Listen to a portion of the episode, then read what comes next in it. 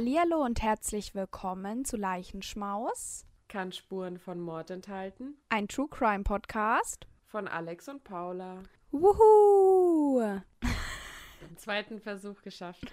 Ja, wir haben heute 9.12 Uhr, 12.09.2022. Es ist Herbst und es ist noch früher Morgen für unsere Aufnahme eigentlich. Ich glaube, wir haben noch nie so früh aufgenommen. Nee, glaube ich auch nicht. Es muss aber für alles ein erstes Mal geben, ne? Also es ist ja auch mal was Gutes, wenn wir nicht erst so spät nachmittags oder abends aufnehmen. Ja, voll.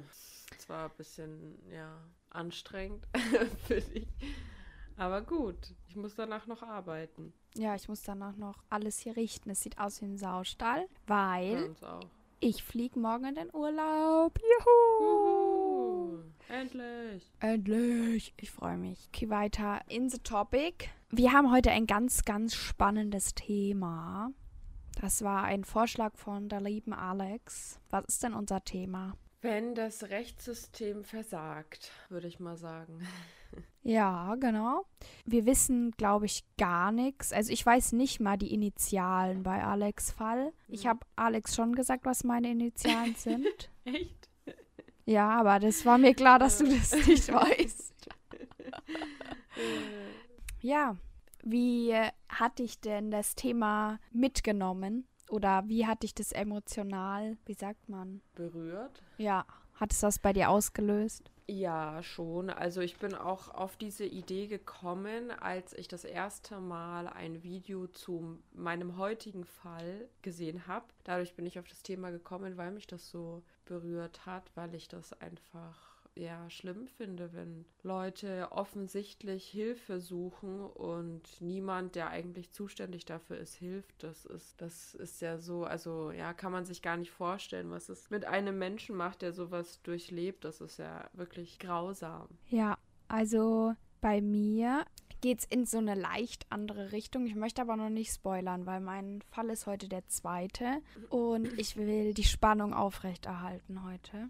Okay. Aber ich würde auch einfach sagen, weil wir haben beide sehr viel Notizen, dass du anfangen darfst, wenn du willst. Und ich Mhm. würde mich dann mal muten in der Zeit. Ja, nur, dass ihr alle Bescheid wisst, man hört es wahrscheinlich schon jetzt in der Audio, aber bei uns ist heute irgendwie sehr viel Verkehr dafür, dass es so früh ist und man hört wahrscheinlich ein paar Autos, ähm, die da immer wieder vorbeifahren, weil momentan gibt es bei uns in der Wohnung keine Möglichkeit, ähm, dass es irgendwie ruhig ist bei uns. Deswegen sitze ich im Wohnzimmer und versuche hier aufzunehmen. Deswegen hoffe ich, dass es nicht so schlimm ist für euch. Ich schätze, dass wir noch so zwei bis dreimal gestört werden. Ja. Sehr gut. Wahrscheinlich.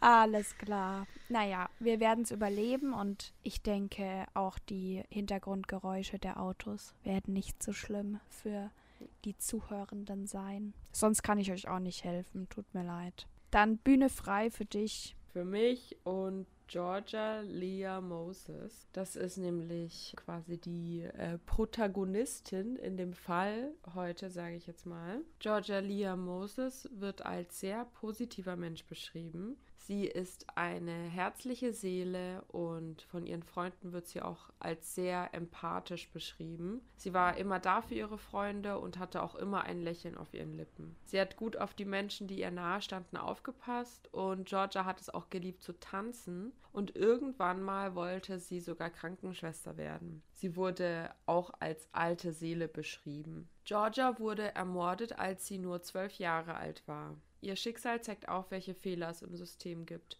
Heute werdet ihr hören, wie es ist, wenn jemand Hilfe sucht, aber niemand den Anschein macht zu helfen. Georgia Leah ist am 7. Januar 1985 in Buffalo, New York geboren. Ihre Mutter Ida war in ihrer Kindheit präsent. Dadurch, dass sie aber eine bipolare Schizophrenie hatte, ist es ihr natürlich schwer gefallen, sich äh, in Anführungsstrichen richtig äh, um ihre Kinder zu kümmern. Also so eine psychische Krankheit macht ja trotzdem viel mit Menschen und das ist irgendwo da auch wieder verständlich, finde ich, dass sie da Schwierigkeiten hatte. Georgia hatte zwei ältere Brüder, das waren einmal der Mario und einmal Jermaine. Und weil der Vater nicht präsent im Leben seiner Kinder war, musste Jermaine ähm, die Vaterrolle sehr früh auch übernehmen in einem sehr jungen Alter. Er war sogar auch im Kreissaal dabei, als Georgia zur Welt gekommen ist. Und er hat auch sehr schnell gelernt, wie man sich richtig um ein Baby kümmert. Also wie man es füttert, wie man die Windeln wechselt und ähnliches. Und als er ein Teenager war,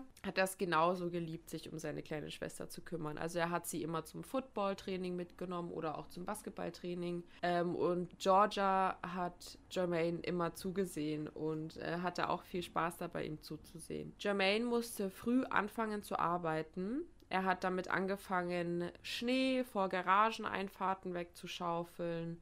Also es waren eher kleine Jobs, damit er seiner Familie finanziell besser helfen kann. Als Georgia fünf Jahre alt war, bekam ihre Mutter ein zweites Kind, das war wieder ein Mädchen, namens Angel. Angel beschreibt Georgia als sehr selbstlos.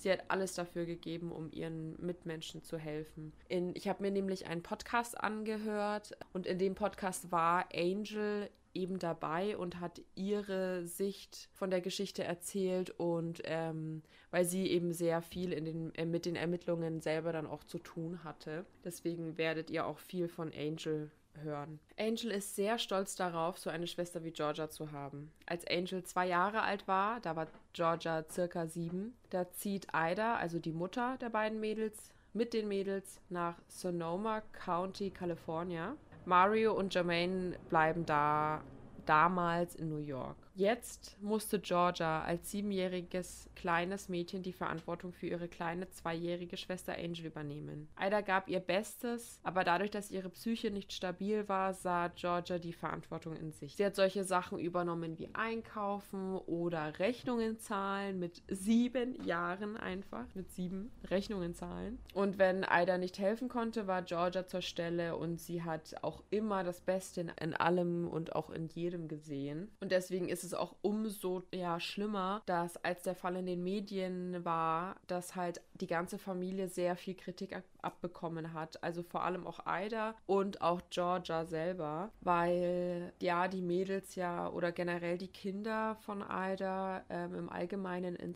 in einem sehr schlechten Umfeld aufgewachsen sind. Aber Ida hat sich sehr viel Mühe gegeben, die Kinder aus diesen Verhältnissen zu befreien. Sie hat nämlich mehrmals beim Staat angefragt und um Unterstützung gebeten gebeten, dass die Kinder in ein sicheres und gesünderes Umfeld kommen, also ein sicheres Zuhause quasi. Der Staat hat sie aber immer wieder zurückgewiesen. Sogar als sie an der Grenze zur Armut stand und Obdachlosigkeit und um Sozialhilfe gebeten hat für eine neue Unterkunft, selbst da wurde die Familie abgelehnt. 1997 lernt Ida einen Mann kennen namens Eddie Pope. Eddie war ein verurteilter Sexualstraftäter. Ida wusste aber nichts davon, ähm, als die beiden anfingen anfingen, sich zu daten. Und kurz nachdem sie anfingen, sich zu daten, zog Eddie auch auf einmal schon in die Wohnung der Familie ein. Georgia mochte Eddie überhaupt nicht. Sie wollte auch überhaupt nicht, dass Eddie bei ihnen einzieht, vor allem weil er eine eigene Wohnung nur ein paar Meilen entfernt in North Santa Rosa hatte. Im März 1997 wird alles jedoch schlimmer. Und ab hier fängt der Fall jetzt auch ähm, an, etwas, ja, wie sage ich,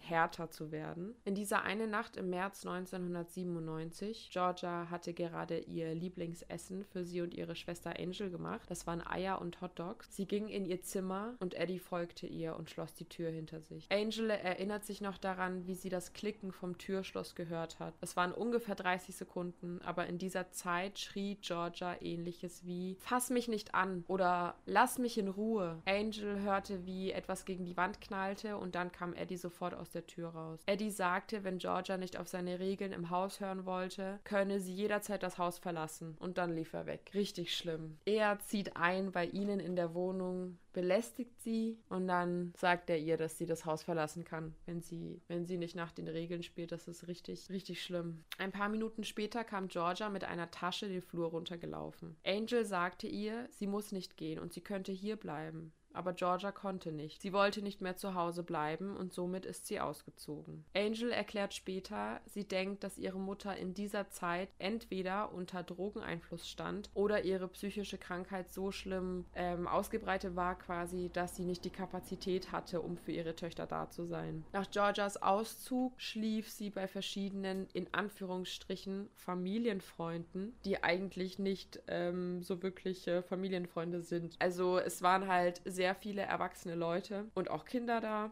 Aber die erwachsenen Leute, die haben halt immer in der Garage irgendwelche harten Drogen genommen, ähm, waren komplett unzurechnungsfähig und konnten auch nicht auf die Kinder aufpassen und die Kinder sind einfach immer irgendwo rumgerannt, wo sie wollten. Und äh, Georgia hat auch quasi bei mehreren Leuten immer wieder geschlafen. Aber die ersten hauptsächlichen Leute, bei denen sie eine Unterkunft gefunden hatte, waren Leute, die auch Ida, also Georgias Mutter, kontaktiert hatten und auch Bescheid gegeben hatten, dass Georgia bei ihnen ist. Also Ida wusste Bescheid, dass Georgia bei diesen genannten Familienfreunden ist. Das war aber, wie gesagt, auch ein sehr ungesundes Umfeld für Georgia, weil die Erwachsenen immer Drogen genommen haben und die Kinder einfach die ganze Zeit irgendwo unterwegs waren und nicht beaufsichtigt wurden. Es wurde eben viel gefeiert dort. Angel ist aufgefallen, dass auch, also jetzt im Nachhinein quasi, dass viele von diesen Erwachsenen, bei denen äh, Georgia geschlafen hat, narzisstische Züge haben.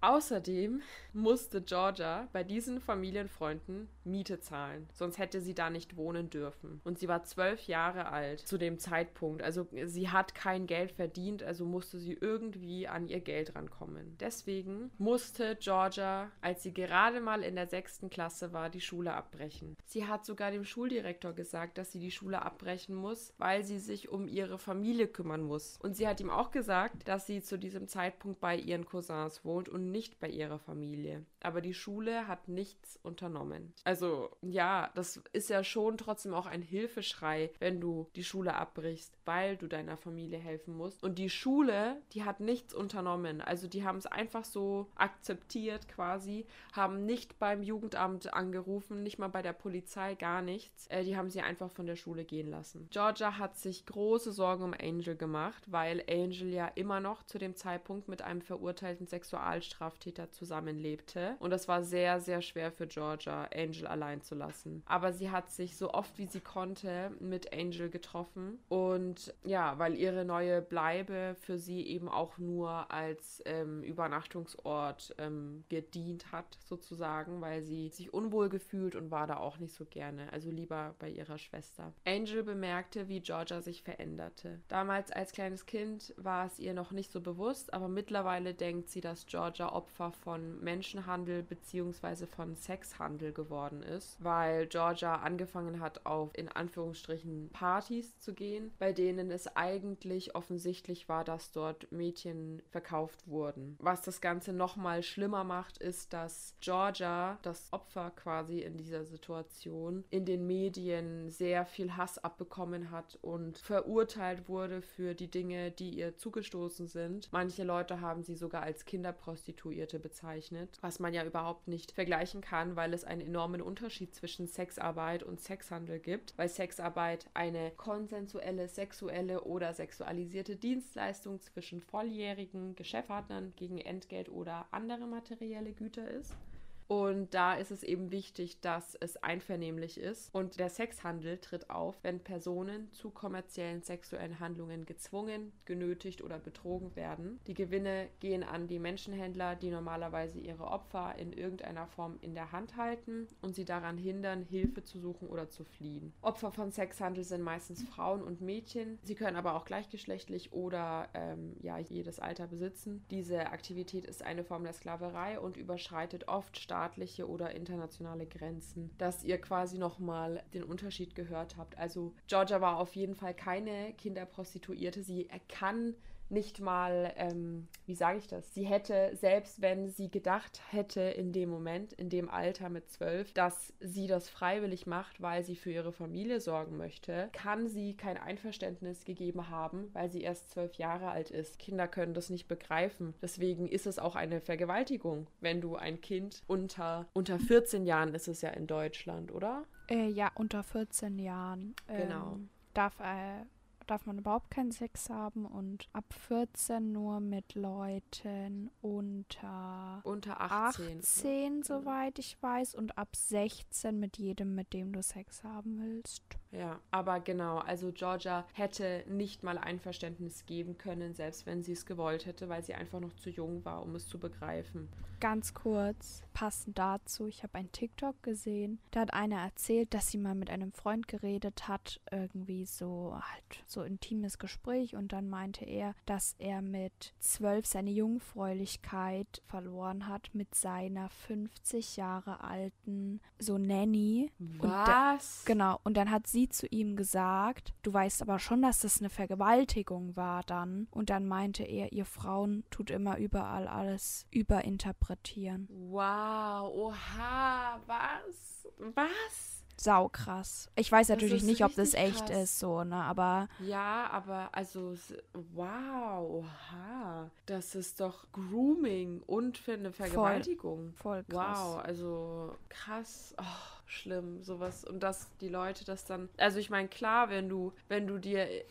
Klar, wenn er sich dachte, hä, ich wollte das auch, dann ist klar, dass er nicht versteht, dass es eine Vergewaltigung war. Aber wie kannst du mit zwölf Jahren begreifen, okay, freiwillig, dass niemand anderes dir dazwischen redet oder dir irgendwas sagt? Wie kannst du von dir aus denken, okay, ich möchte jetzt mit einer 50-jährigen Frau, die meine Mutter sein könnte, Sex haben. Ja. Ich habe mit zwölf noch nicht mal an Sex gedacht. Ja, ich äh, finde es halt so krass, weil so der, der wird sich das selber auch eingeredet haben, dass er das wollte ja. und wird halt darüber auch nicht so gesprochen haben und die wird ihm halt gesagt haben, dass das halt so richtig ist ja, und dass voll. sie sich doch gern haben und wenn man sich doch gern hat, dann macht man das. Alter, richtig krank, oh Mann, sau schlimm. Ich weiß aber nicht, wenn er quasi immer noch im Mindset ist, dass es nicht schlimm für ihn war, dass es nichts Traumatisches ist, dann ist es aber, denke ich, auch besser, wenn man das so belässt, weißt du, weil nicht, dass er sich dann irgendwie doch noch traumatisiert dadurch. Voll, also ich glaube tatsächlich auch, dass, weil der halt auch schon deutlich älter ist und er kann nichts mehr auch gegen sie anrichten, sozusagen, mhm. dass so der Schutzmechanismus vielleicht gar nicht so schlecht in dem Moment für ihn ist. Ja. Ich fand nur seinen Kommentar danach ja. krass, dieses, ja, ihr Voll. tut es immer so überinterpretieren, weil das eigentlich zeigt, wie, wie krass er so manipuliert worden ist dahin. Ja, voll, voll. Also ich meine, jeder normale Mensch würde sagen, dass es krank ist. Also ich meine, 50 ja. Jahre und 12. Also egal, dass es eine Frau war. Ich meine, das ist ja genauso falsch. Wenn das ein kleines Mädchen und ein Mann gewesen wäre, wäre es vielleicht nochmal was anderes. Also weißt du, was ich meine? Ja, ich glaube halt auch, wenn, wenn ein Zwölfjähriger oder ein 13-jähriger Junge das vielleicht seinen Kumpels sagt, hey, ich hatte Sex mit meiner Nanny, ja. dass ganz viele nicht so reagieren und sagen, oh mein Gott, du Armer, sondern eher so, was bist du für ein Aufreißer, weißt ja, du? Ja, genau, genau. Krass, ja. ey. Aber ein Zwölfjähriger kann keine 50-Jährige aufreißen. Nee. Never ever. Das ist einfach eine Frau, die ihn gegroomt hat und ihn ja. dahin manipuliert hat. Ja, okay, Echt sorry, schlimm. wir sind Alles gut. ultra abgeschwiffen.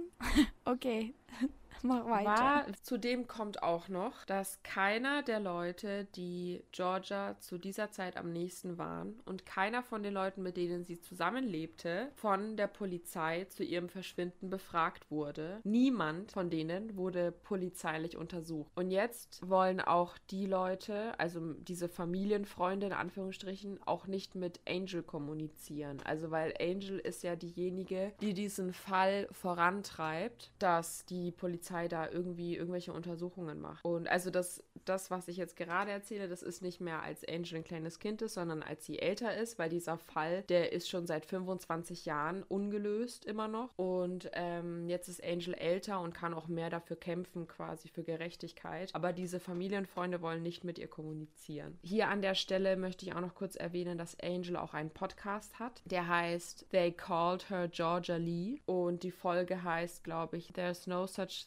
thing as a child prostitute. Und der Grund, warum der Podcast von Angel They Called Her Georgia Lee heißt, ist, dass in den Medien und auch von der Polizei selber der falsche Name in der Akte stand und dann überall in den Medien verwendet wurde. Also es wurde nicht Georgia Leah Moses geschrieben, sondern Georgia Lee Moses. Und das ist natürlich ein gravierender Fehler, weil dadurch die Ermittlungen nicht so gut vorankommen können, wie es vielleicht mit ihrem echten Namen wäre. Und die Leute, die, also das ist ein, wie, wie soll ich das erklären? Georgias Persönlichkeit wurde damit geraubt, finde ich. Also ihr ist sowas Schlimmes passiert und dann ähm, wird nicht mal ihr richtiger Name genannt. Und es geht ja um Gerechtigkeit, es geht ja darum, dass man Georgia eine Stimme geben kann, die sie jetzt nicht mehr ja verwenden kann, sage ich jetzt mal. Und durch dadurch, dass ihr Name nicht richtig geschrieben wurde, zwei Jahrzehnte lang, ist es halt ja sehr ein, ein sehr großer Fehler für den Fall und auch natürlich sehr sehr schwer für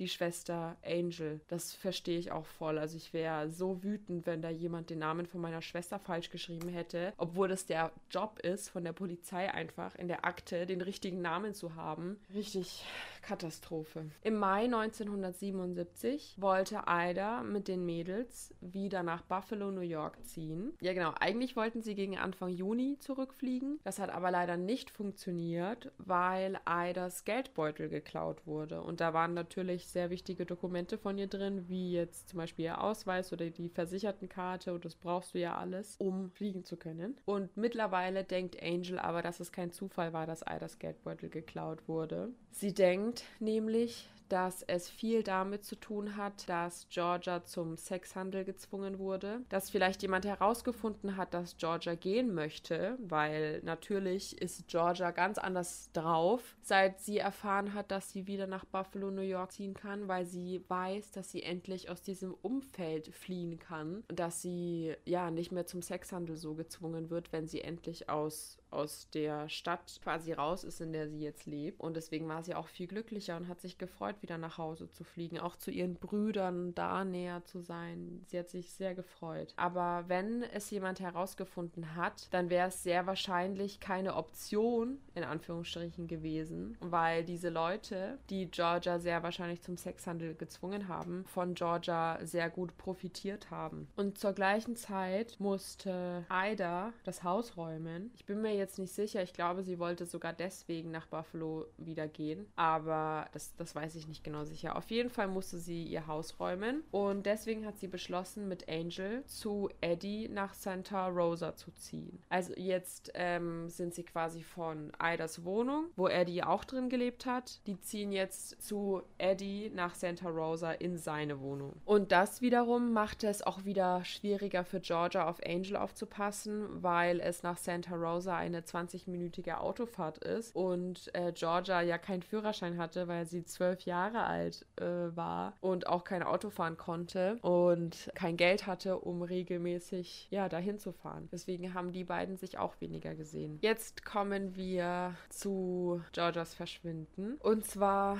ist der Zeitpunkt, an dem sie verschwunden ist, oder eben der Tag, ist der 13. August 1997. Georgia hängt so ungefähr gegen Mittag mit einer von ihren Freundinnen ab oder Freunden ähm, von diesen Familienfreunden quasi. Der Name, der wurde aber nirgendwo erwähnt. Und danach ist sie gegangen, um sich mit Angel zu treffen. Angel erinnert sich daran, dass sie und Georgia in der Nacht nach Hause gelaufen sind und auf dem Weg hat ein erwachsener Mann sich ihnen genähert. Also die sind aufeinander zugelaufen quasi. Sie haben ihm freundlich zugewunken und als der Mann ihnen entgegenkam, meinte Georgia zu Angel, dass sie schon mal ein Stück vorlaufen soll und quasi nicht mit denen warten soll. Das hat sie auch gemacht, aber weil sie so neugierig war, hat sie sich ein paar Mal umgedreht und gesehen, wie Georgia dem Mann einen Pager gab. Also das waren ja diese alten Geräte früher, ne, wo du Nummern hattest und dann konnte, ich glaube, dann haben sie konnte, konntest du so Nachrichten tippen und versenden. Genau, Georgia gab diesem Mann ihren Pager. Der Mann stand mit dem Rücken zu Angel, deswegen konnte sie nicht sehen, was er damit gemacht hat, aber sie hat auf jeden Fall gesehen, wie der Mann den Pager wieder an Georgia zurückgegeben hat und dann sind die beiden zu, nach Hause gelaufen. Also ich denke mal, dass er da seine Nummer eingetippt hat oder so oder irgendwie was, dass er sie später kontaktieren kann. Als die beiden dann bei Angel ankamen, hat Georgia noch Angels Haare gemacht und als sie fertig war und gehen wollte, meinte Angel wieder zu ihr, hey, du musst nicht gehen, du kannst auch hier schlafen, bitte geh nicht. Das hat sie zu ihr gesagt, aber Angel meinte wieder, sie muss gehen, sie wird aber zurückkommen wie immer. Das hat Georgia nämlich immer so gesagt. Dann hat Georgia Angel noch auf die Couch gesetzt und sie zugedeckt. Sie hat ihr einen Kuss gegeben und dann ist sie gegangen. Angel erinnert sich noch daran, wie Georgia aus der Tür raus spaziert ist. Und das war das letzte Mal, dass Angel Georgia gesehen hat. Georgia ist wieder in ihre alte Bleibe und äh, chillt ein bisschen mit, mit diesem einen Freund da oder mit dieser Freundin, dessen Name nicht genannt wurde. Und äh, währenddessen erhält sie eine Page-Benachrichtigung. Georgia holt sich das Haustelefon, um diese Nummer anzurufen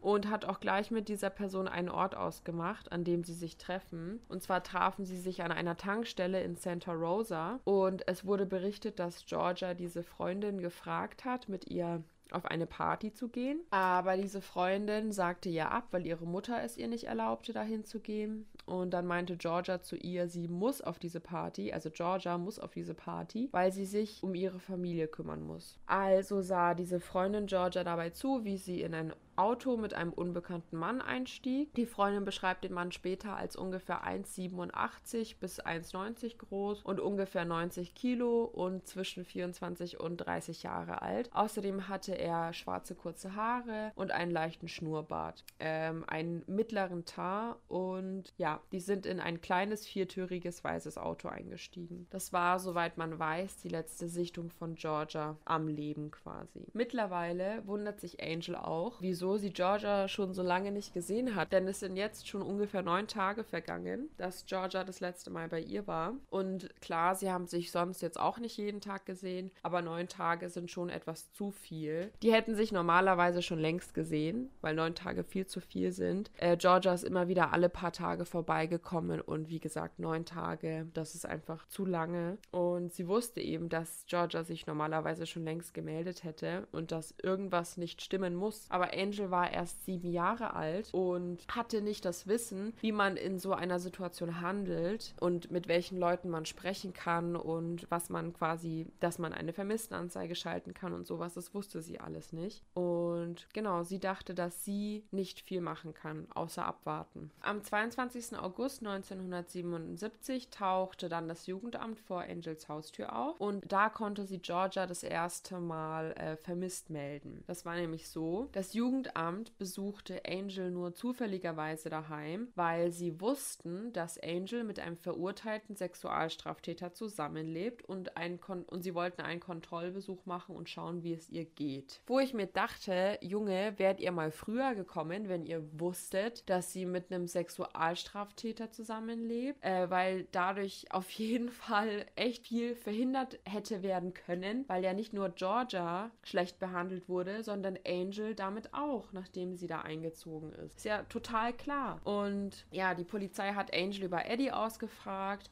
Sie hat ihm erzählt, was er alles mit ihr quasi ähm, schon gemacht hat und hat dann aber gefragt, was mit Georgia los ist, was mit ihrer Schwester ist. Und da konnte sie das erste Mal erklären, dass sie Georgia schon seit einer längeren Zeit nicht gesehen hat und dass sie normalerweise schon längst nach ihr geschaut hätte. Und so kam es dann erst dazu, dass die Polizei eine Vermisstenanzeige geschaltet hat. Leider war das aber viel zu spät denn am selben Tag wurde die Leiche eines kleinen Mädchens in einem Baumhain abseits der Autobahn gefunden. Und zwar hat ein Mann namens Glenn Hayes die Leiche gefunden, als er gerade dabei war, eine Leitplanke zu befestigen. Sie war nackt und am Fundort war auch keine Kleidung zu finden. Die Polizei wusste ja, dass Angel ihre Schwester vermisst oder eben als vermisst gemeldet hat und ähm, wollte ermitteln, ob die Leiche die vermisste Georgia sein könnte. Aber die Leiche war schon so verwesen, dass man sie durch bloßes Anschauen nicht mehr identifizieren konnte. Es gab erstmals auch Falschberichte, die aussagten, dass die Leiche eine Frau im Alter zwischen 18 und 40 Jahren war, aber nein, das war die Leiche der zwölfjährigen Georgia Leah Moses. Und dadurch, dass die Leiche schon so verwest war, schätzen die Ermittler den Todeszeitpunkt auf die Nacht des 13. Augusts oder der frühe Morgen des 14. August. Und die Todesursache wurde dann als Tod durch Ersticken festgestellt. Es wurden leider sehr viele Falschwahrheiten erzählt, wie ich schon erwähnt habe, auch von der Polizei, wie zum Beispiel, dass Georgia am 25. August von einer anonymen Person vermisst gemeldet wurde, obwohl das gar nicht stimmt, weil, ähm, weil ihre Schwester Angel sie vermisst gemeldet hat und das war auch nicht am 25. August, sondern am äh, 22. August. Also ich weiß nicht, warum sie das so angegeben haben. Vielleicht, also erstmal dachte ich mir, um ähm, Angels Identität zu schützen, aber wieso erzählen sie, dass es am 25. August war? Also das, ja, das verstehe ich nicht. Kann es sein, dass die noch jemand vermisst gemeldet hat oder kann das nicht sein? Nee, also sie hat nur Angel vermisst gemeldet. Okay. Achso, eine andere Person meinst du? Ja, dass Nee, halt nee, ein ich Fremder das nicht. noch gemacht hat. Oder ich halt. glaube nicht. Also Okay. nicht, nicht, dass ich wüsste. Ja, außerdem hat die Polizei erwähnt, dass Georgia sexuell missbraucht wurde, aber das wurde auch nirgendwo im Autopsiebericht notiert und die Polizei hat es so auch nicht bekräftigt. Also keine Ahnung, was die da gemacht haben. Zwischen dem 31. August und dem 16. September gab es nur fünf Zeitungsartikel, die über Georgias Fall berichtet haben. Nur fünf. Und es war ein zwölfjähriges Mädchen einfach. Georgias Leiche wurde am 26. August offiziell identifiziert und für zwei Jahrzehnte wurde es falsch berichtet, dass sie durch ihre medizinische Akte identifiziert wurde. Das stimmt nicht, denn Angela hat vor kurzem herausgefunden, dass Georgia, also das ist jetzt wieder quasi äh, länger her, dass sie das herausgefunden hat, da war Angela auch schon wieder älter. Angela hat herausgefunden, dass Georgia via Fingerabdrücke identifiziert wurde. Also von Anfang an wurden in diesem Fall sehr viele wirre Unwahrheiten erzählt, überhaupt auch keinen Sinn ergeben. Am 16. September 1977 wurde dann die Beschreibung des Täters an die Öffentlichkeit weitergegeben, also fast einen Monat nachdem Georgias Leiche gefunden wurde. Und am 30. Januar 1998, also nochmal später, wurde ein Phantombild des Täters veröffentlicht. Als Angel über den Tod von ihrer Schwester informiert wurde, wohnte sie schon eine Zeit im Kinderheim. Und das war eben so, dass das Jugendamt sie dahin befördert hatte, nachdem Angel über Georgias Verschwinden gesprochen hatte, damit sie auch nicht mehr bei dem verurteilten Sexualstraftäter leben muss. Und Angel erinnert sich besonders daran, dass ein Pfleger vom Kinderheim ihr vom Tod ihrer Schwester berichtete, aber auf eine sehr kalte Art und Weise hat er ihr das eben gesagt. Also er meinte irgendwie, ja, sie haben deine Schwester gefunden und Angel war sehr verwirrt in dem Moment, weil sie, sie hat sich umgesehen und war so, nein, wo ist denn meine Schwester? Ich sehe sie gar nicht. Wo habt ihr sie gefunden? Und dann sagte er ihr nochmal, ja, wir haben die Leiche deiner Schwester gefunden. Deine Schwester ist tot. Also sehr traumatisch alles für die ganze Familie. Angel durfte nicht mal ihre Freundin, mit der sie in dem Moment draußen gespielt hatte, zu sich holen. Also auch da wurde sie mit der Trauer komplett allein gelassen. Es fand ein kleines Gedenken an Georgia statt und Angel war dort mit ihrer Familie und ihren Freunden am 24. Oktober 1997. Weil die Autopsie aber noch nicht durch war, gab es nur einen leeren Sarg. Und die zweite Beerdigung war dann am 17. Juni 1998. Als der Untersuchungsrichter fertig mit der zweiten Untersuchung war, wurde nicht mal Georgias Familie kontaktiert darüber. Der Untersuchungsrichter hat nämlich anscheinend die Leiche einer Besitzerin eines Friedhofes weitergegeben. Der behauptete nämlich, dass er mit Ida telefonisch über eine Beerdigung von Georgia gesprochen hat. Und Ida hat da gesagt, dass sie auf jeden Fall nicht mit mit dieser Besitzerin vom Friedhof über irgendeine Beerdigung gesprochen hat. Ja, auf jeden Fall wurde Georgia beerdigt, ohne dass Ida oder Angel dabei sein konnten. Also genau, die wurde einfach so dort beerdigt. In dem Podcast von Angel hat sie eben auch nochmal darüber gesprochen, dass niemand aus ihrer Familie über die zweite Beerdigung von Georgia informiert wurde, außer die Tante. Also in den Monaten nach dem Tod ihrer Schwester wurde Angel erstmal in ein Kinderheim gesteckt und später irgendwann hat sie die Option bekommen, entweder im Kinderheim zu bleiben oder zu ihrer Tante nach Atlanta zu ziehen. Da hat Angel natürlich gesagt, dass sie bei ihrer Tante leben möchte, aber nur wenn ihre Mama mitkommen kann und das wurde dann auch so gemacht. Und Ida und Angel lebten somit sieben Jahre in Atlanta. Das Leben fing wieder an, ähm, bergauf zu gehen, sage ich jetzt mal. Dieses Gefühl, das hielt aber nicht lange an denn als Angel circa elf, 10 oder 11 Jahre alt ist, entscheidet sich Ida wieder dazu, nach New York zu ziehen. Und aus irgendeinem Grund war Angels Tante nicht damit einverstanden, dass Ida quasi wieder zu ihren Söhnen zurückgeht. Also weil die Söhne Mario und Jermaine, die wollten auch, dass ihre Mama wieder nach New York kommt. Und sie wollten ihr helfen, ihr Leben wieder auf die Beine zu kriegen quasi. Und ab diesem Zeitpunkt verliert Angel den Kontakt zu ihren Brüdern, weil sie bei ihrer Tante bleibt und nicht mit nach New York geht. Als Angel dann zwölf Jahre alt ist, adoptiert ihre Tante sie. Und das ist das Verrückte daran auch. Ihre Tante bringt sie einfach dazu, ihre Mutter Miss Ida zu nennen und ihre Tante dafür Mama. Was voll, ja, traumatisch ist. Also, was ist denn das? Wieso? Keine Ahnung. Ich ja. weiß ehrlich gesagt gar nicht, was ich sagen soll. Ich bin einfach, ich sitze hier ja. nur am Kopfschütteln die ganze ja, Zeit. Echt krass einfach. Ey.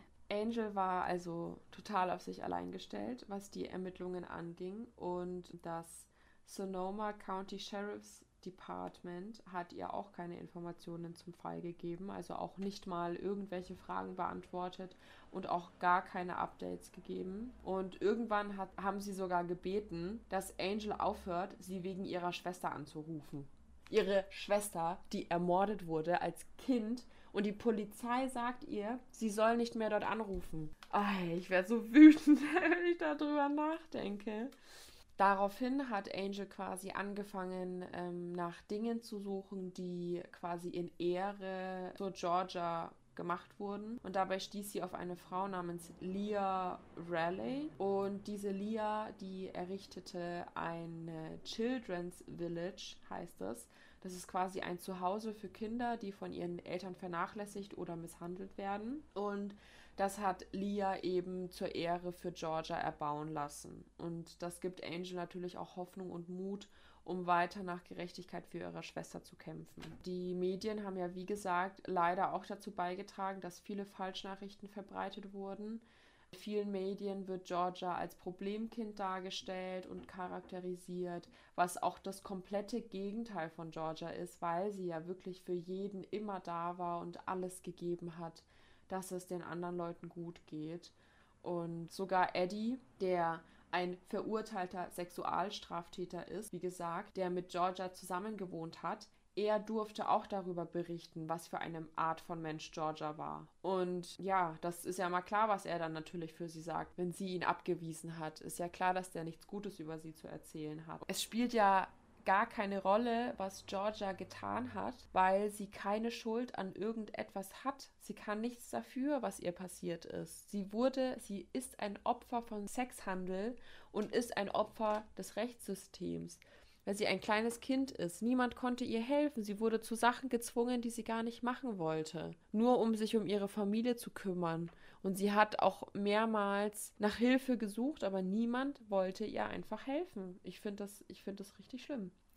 Ja, die Schule hat nicht eingegriffen, das Jugendamt hat nicht eingegriffen, zumindest nicht rechtzeitig, obwohl sie wussten, dass Georgia und Angel mit einem verurteilten Sexualstraftäter lebten. Und auch selbst nachdem Ida nach Hilfe flehte, Niemand hat dieser Familie oder den Kindern und vor allem Georgia geholfen. Keiner von Georgias Freunden hat sie vermisst gemeldet. Und viele von den Informationen, die an die Öffentlichkeit gerieten, sind, wie gesagt, Falschinformationen, die Georgia die Schuld für ihr Schicksal geben. Die Polizei hat auch kaum was in diesem Fall gemacht. Sie wussten, dass Georgia in der Nacht ihres Verschwindens von einer Nummer auf ihrem Pager kontaktiert wurde. Sie wussten, dass Georgia diese Nummer übers Haustelefon ihrer Freundin kontaktiert hat. Die Polizei hat diese Hinweise aber nicht untersucht. Angel hat dann über Facebook, glaube ich, mit einer Frau geschrieben, die erzählt hat, dass sie sich quasi bei sich in der Nähe, also bei ihrem Haus in der Nähe, Kleidung gefunden hat, die einer zwölfjährigen ähm, Person passen könnten. Also es war jetzt keine Kinderkleidung, sondern schon ein bisschen, ja, bisschen auf Erwachsen gemacht. Also nicht erwachsen, aber so Teenager-mäßig, bisschen älter als zwölf auf jeden Fall. Sie würden aber einer zwölfjährigen passen und die Kleidung sah auch stark danach aus, als wäre sie mit Gewalt gezogen worden. Und genau, sie hatte die Kleidung dann bei der Polizei eingereicht, aber nicht beim Sheriff's Department. Und als Angel dann deswegen bei der Polizei nachhakte, sagten ihr diese, dass dadurch, dass es schon so lange her ist, ist die Kleidung wahrscheinlich schon verloren gegangen oder sie wurde irgendwann mal vernichtet. Auf jeden Fall hatten sie die Kleidung nicht mehr. Und was ich dann eben äh, vorhin schon erwähnt habe, in dem Autopsiebericht wurde nicht von Georgia Leah Moses gesprochen, sondern von Georgia Lee Moses und das ist ihr falscher zweiter Name was ein Fehler ist, der auf jeden Fall nicht hätte passieren dürfen. Genau, also die Polizei hat sich nicht mal die Mühe gemacht, den Namen bei der Mutter zu erfragen, den richtigen Namen, oder bei der Familie oder generell in die Ge Geburtsurkunde zu schauen, hat sie einfach nicht interessiert. Für mehr als zwei Jahrzehnte stand also in der Akte der falsche Name. Der falsche Name kam auf Flyer, auf Poster und sogar auf Georgias Grabstein. Da steht einfach Georgia Lee Moses. Und bis heute hat sich die Polizei nicht dafür entschuldigt, den falschen Namen angegeben zu haben. So, dann kommen wir mal zu den Verdächtigen. Es gibt nämlich nur ein paar Verdächtige. Zwei von ihnen sind Serienmörder. Das wäre einmal John Mark Carr oder, oder und äh, Wayne Adam Ford. Aber da gibt es jetzt, also habe ich jetzt nicht so viele Informationen ähm, dazu gefunden. Genau. Das Ding ist, dass die Umstände in Georgias Fall darauf hinweisen, dass es wahrscheinlich jemand gewesen sein könnte, der ihr ähm, sehr nahe stand oder den sie kannte oder dem sie eben vertraute. Angel glaubt aber nicht, dass Eddie in Georgias Mord verwickelt ist. Sie weiß natürlich nicht, wer Georgia ermordet hat, aber sie vermutet, dass mehrere Personen beteiligt waren und ähm, auch mehrere Personen dadurch wissen, was mit Georgia passiert ist äh, weil sie eben mit vielen Personen über Georgias Mord gesprochen hat und viele von diesen Leuten, mit denen sie gesprochen hat, sind sehr schnell defensiv geworden und auch ablenkend und haben Angel auch von den Kontaktdaten blockiert und so. Also scheint mir auf jeden Fall auch sehr verdächtig zu sein. Angel glaubt, dass der Sexhandel eine sehr große Rolle in Georgias Mord gespielt hat und ähm, sie hofft, dass die Polizei das irgendwann anerkennt, weil sie das Gefühl hat, dass die Polizei Georgias Situation verharmlost und nicht ernst genug nimmt. Der John Mark Carr, das ist auch der, der mal behauptet hat, dass er die John Benet Ramsey umgebracht hat. Ja, genau. Also aber ich verstehe gar nicht, wie die auf die kommen. Also ich weiß ja nicht, ob der was damit zu tun, also so in der Gegend war oder so, aber das ist doch erstmal logisch, dass es wahrscheinlich eher jemand ist, den sie schon kannte, der ja, in ihrer Umgebung war, ist doch viel so voll. wahrscheinlicher als jetzt irgendjemand. Der, ähm, ja, voll. Harald findet es auch. Der steht nämlich da unten und miaut. Ja, Harald, hast du recht. Im Juni 2020 hat Angel ein ganz starkes Gefühl von Mut gespürt, um für ihre Schwester da zu sein. Da hat sie im Sheriff Department angerufen und gesagt, dass sie da ist, um für Gerechtigkeit für ihre Schwester zu sorgen und dass sie nicht aufhören wird, bis sie es geschafft hat. Sie hat in diesem Juni 2020 eine Webseite erstellt, um Georgias Schicksal zu verbreiten und der Lösung des Falls etwas näher zu kommen. Sie hat ihren Podcast gegründet und seitdem hat sich auch sehr viel verändert. Und ich glaube, den Podcast hat sie sogar mit dieser Leah Raleigh gemacht, die eben dieses Haus für die bedürftigen Kinder gebaut hat. Sie kam auf die Podcast-Idee, weil sie einen True Crime Podcast über den Fall ihrer Schwester gesehen hatte. Und da dachte sie sich, dass sie ihren Teil der Geschichte erzählen möchte und vor allem eben aus dieser Familienperspektive erzählen möchte, wer Georgia Leah Moses wirklich war und ähm, ja, alles so ein bisschen richtig stellen. Und obwohl so viele Fehler in Georgias Fall gemacht wurden, hat Angel das Gefühl, dass sich der Fall in die richtige Richtung bewegt. Es ist jetzt ein neuer Ermittler an, dieser, an diesem Fall dran. Das sind momentan zwei Beamte, die daran arbeiten. Und einer von den neuen Ermittlern ist auch sogar auf Cold Cases spezialisiert, was natürlich auch ein großer Fortschritt ist durch seine Erfahrungen als Cold Case Ermittler. Äh, da hat er eine ganz andere Perspektive auch auf den Fall, vor allem weil die, der Ermittler von davor ein Ermittler für Gewaltstraftaten war und deswegen musste er sich jedes Mal bei anderen Fällen von Gewalttaten um den aktuelleren Fall kümmern und nebenbei um die Cold Cases noch. Deswegen ist es auf jeden Fall gut, dass ein neuer Ermittler da dran ist, der darauf spezialisiert ist. Und auch nach einem Gespräch mit den neuen Ermittlern hatte Angel das Gefühl, dass sie im Vergleich zu den alten Ermittlern die analytischen Skills besitzen, um die Informationen im Fall ähm, richtig verarbeiten zu können und auch eben ja, sie wieder in die richtige Perspektive oder Ordnung setzen können, diese Informationen.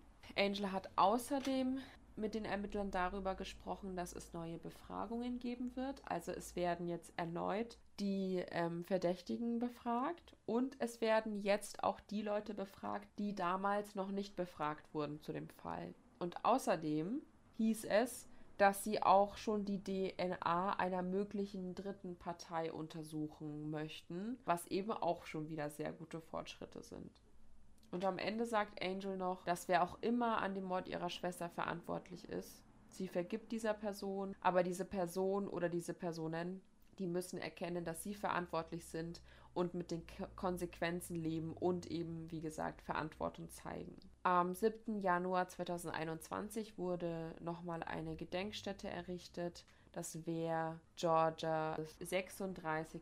Geburtstag gewesen. Und ja, bin jetzt durch mit dem Fall.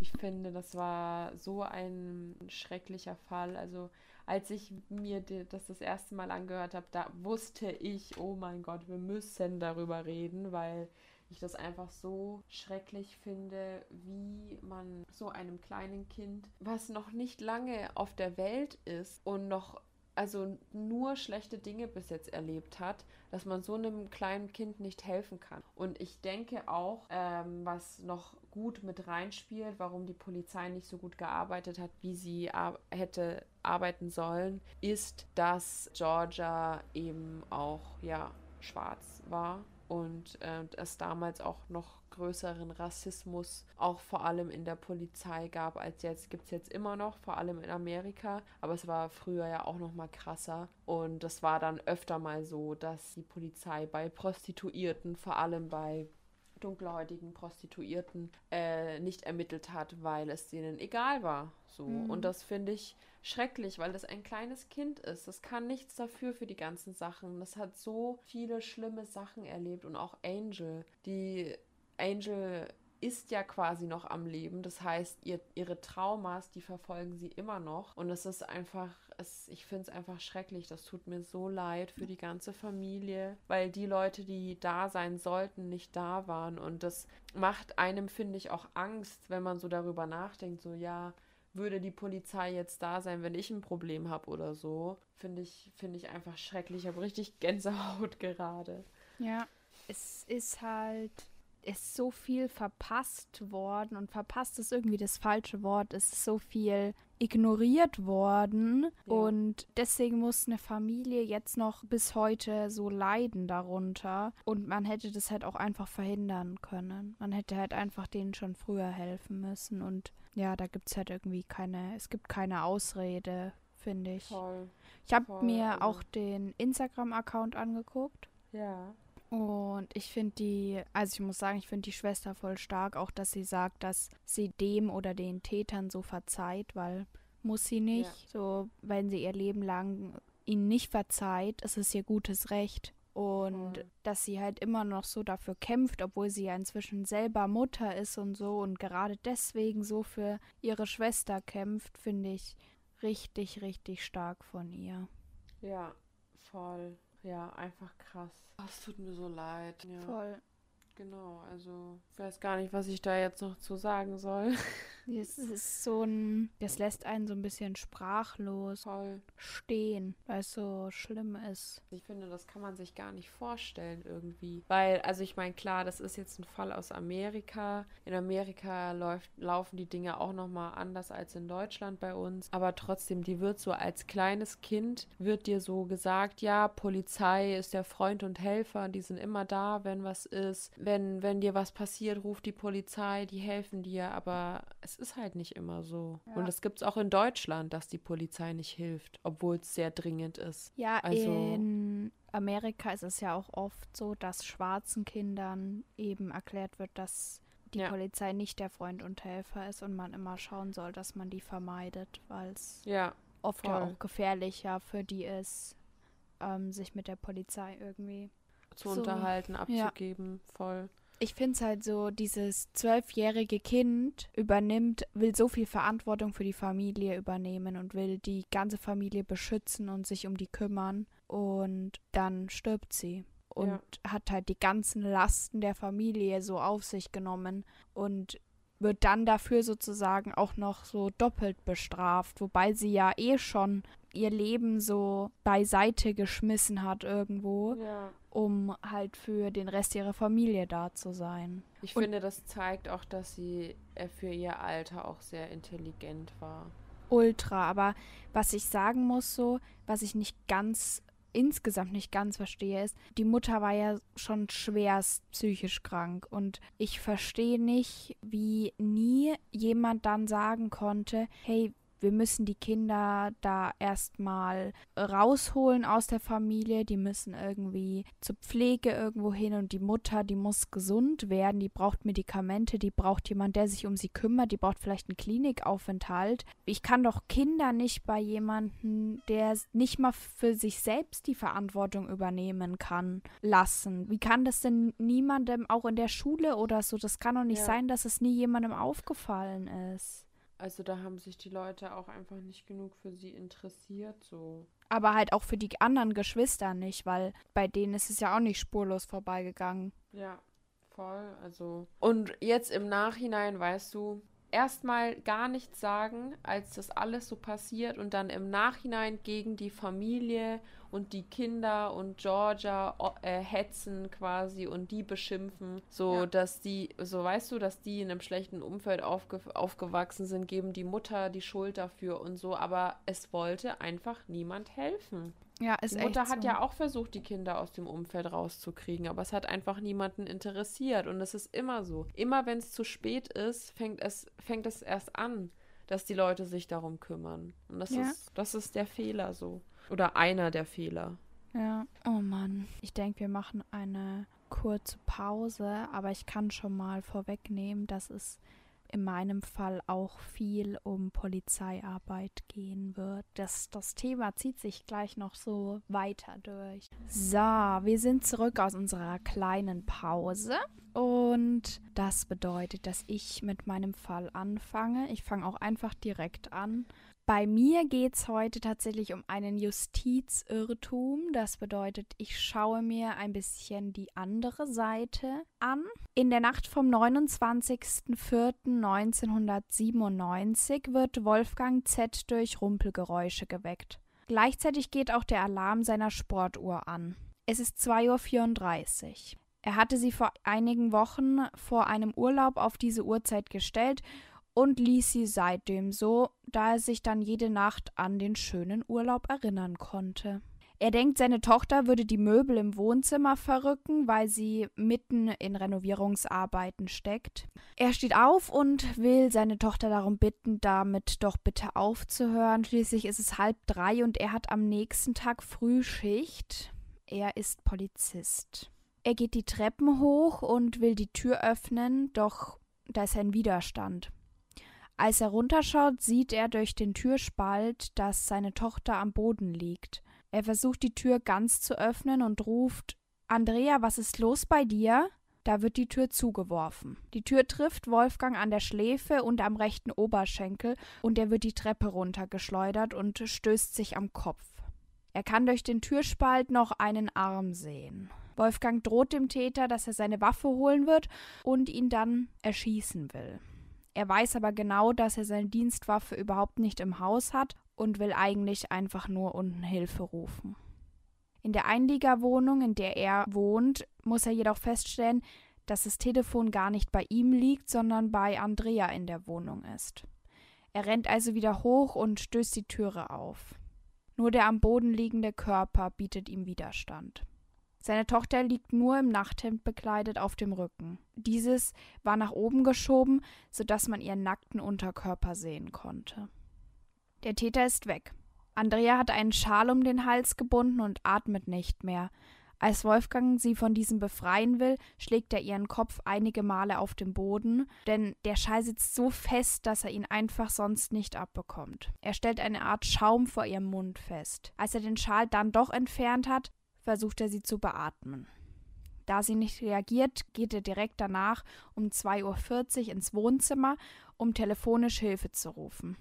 Danach geht er ins Schlafzimmer, wo sein kleiner Enkel Kai wach und völlig ruhig auf dem Bett sitzt. Er nimmt Kai und geht mit ihm zurück zu Andrea, um sie erneut zu beatmen. Um 2.43 Uhr wählt er erneut den Notruf, da seine Tochter immer noch nicht reagiert. Er erwähnt bei diesem Telefonat auch die Möglichkeit einer Beziehungstat. Für diese würde nur Andreas Ex-Mann oder fast Ex-Mann und ihr neuer Freund in Frage kommen. Währenddessen fängt Andrea das Röcheln an. Sie ist zwar weiterhin bewusstlos, atmet jedoch selbstständig und relativ normal. Er legt sie deshalb in stabile Seitenlage. Um 2.46 Uhr wählt er dann erneut den Notruf und erklärt, dass seine Tochter lebt. Eine Minute später trifft das erste Polizeifahrzeug ein. Und damit beginnt für einen der vom Vater genannten Verdächtigen ein jahrelanger Kampf gegen den Staat. Dieser Mann heißt Harry Wörz. Springen wir jetzt einmal in der Zeit zurück und erzählen, um wen es überhaupt geht. 1966 wird Harry Wörz in Birkenfeld geboren und macht eine Ausbildung zum Gas- und Wasserinstallateur nach seinem Hauptschulabschluss. Er arbeitet ab 1988 in einer Spedition und nach einem Motorradunfall ist er längere Zeit krankgeschrieben. Ihm müssen die Endglieder des linken Ring- und kleinen Fingers amputiert werden und er hat immer wieder Phantomschmerzen. Er lässt sich dann zum Bauzeichner umschulen und findet in diesem Bereich aber leider keine Arbeit. Bis 1996 ist er arbeitslos. Im September 1994 heiratet er seine Freundin Andrea. Sie ist Polizistin und die beiden kennen sich schon aus Jugendzeiten und haben gemeinsames Interesse am Motorradfahren. Andrea arbeitet in der Polizeiinspektion Pforzheim und die beiden ziehen ganz schnell in die Dachgeschosswohnung über Harrys Vater. Also der hat ein Haus, wo eben nochmal eine zweite Wohnung mit drin ist. Da die Einliegerwohnung im Haus von Andreas Eltern zu klein für die beiden ist. Andreas Vater konnte Harry noch nie leiden und fand ihn auch nicht gut genug für seine Tochter. Als Andrea schwanger wird, weshalb die beiden auch heiraten, möchte er, dass seine Tochter das Kind abtreibt. Aber im März 1995 bekommt Andrea den gemeinsamen Sohn Kai, also gegen den Willen ihres Vaters. Andrea ist dann natürlich erstmal mit ihrem kleinen Kind beschäftigt, steigt dann aber wieder Teilzeit in ihren Beruf als Polizistin ein. Sie wird die neue Streifenpartnerin von Thomas H. und verliebt sich sehr schnell in ihn. Auch er hat Interesse an ihr, aber die beiden lassen das erstmal auf sich beruhen und fangen noch nichts miteinander an, denn sie sind beide verheiratet und haben auch beide Kinder mit ihren Partnern. Ein Jahr nach Kais Geburt, also ich glaube circa eine Woche nach seinem Geburtstag, zieht Andrea aus der gemeinsamen Wohnung mit Harry aus. Sie trennt sich offiziell von ihm. Es passt einfach nicht mehr zwischen den beiden. Es macht sie wütend, dass er keine Arbeit hat. Er ist ihr zu faul und außerdem hat sie sich auch in Thomas verliebt. Das sagt sie Harry auch und beginnt kurz nach der Trennung auch eine Affäre mit Thomas H. Andrea zieht erstmal wieder in das Haus ihrer Eltern und ihre Eltern kaufen ihr dann tatsächlich in einem Dorf in der Nähe ein anderes Haus und dort zieht sie mit ihrem kleinen Sohn Kai ein. Harry hat auch wieder eine feste Beziehung zu einer guten Bekannten von früher. Sie heißt Claudia F. und fängt am 1.5.1996 dann sogar wieder eine neue Arbeit in einer Metallschienenfabrik an. Andreas Freund Thomas H. trennt sich nicht von seiner Frau. Die weiß aber von der Affäre und Daniela H., so heißt sie, kommt damit auch überhaupt nicht gut klar. Sie hat sehr große Angst, ihren Mann an Andrea zu verlieren. Sie macht Andrea und ihrem Mann auch den Vorschlag, die beiden könnten ihre sexuelle Beziehung ja beibehalten, solange Thomas sie nicht verlassen würde. Sie schreibt mehrmals Briefe und ruft auch an bei Andrea und ist wirklich sehr verzweifelt. Andrea drängt nicht auf eine absolute Entscheidung. Sie ist eigentlich ganz froh damit, so wie es momentan ist. Sie hat ihr eigenes Leben und trotzdem eine Schulter, an der sie sich anlehnen kann. Harry und Andrea waren sich von Anfang an einig, dass ihre Ehe eigentlich keine weitere Chance mehr hat. Harry möchte lediglich weiterhin Kontakt zu seinem Sohn Kai und die beiden treffen eine Abmachung. Er kann ihn jeden zweiten Samstag für einen Tagesausflug abholen. Am Anfang der Trennung gibt es ein paar kleine Streitigkeiten zur Aufteilung der Hausratsgegenstände und auch zu Spielsachen von Kai. Wer behält was?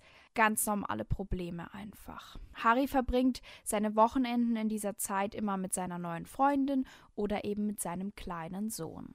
Im Herbst 1996 kommt es dann bei Andrea und ihrem neuen Freund Thomas zu einem Zwischenfall.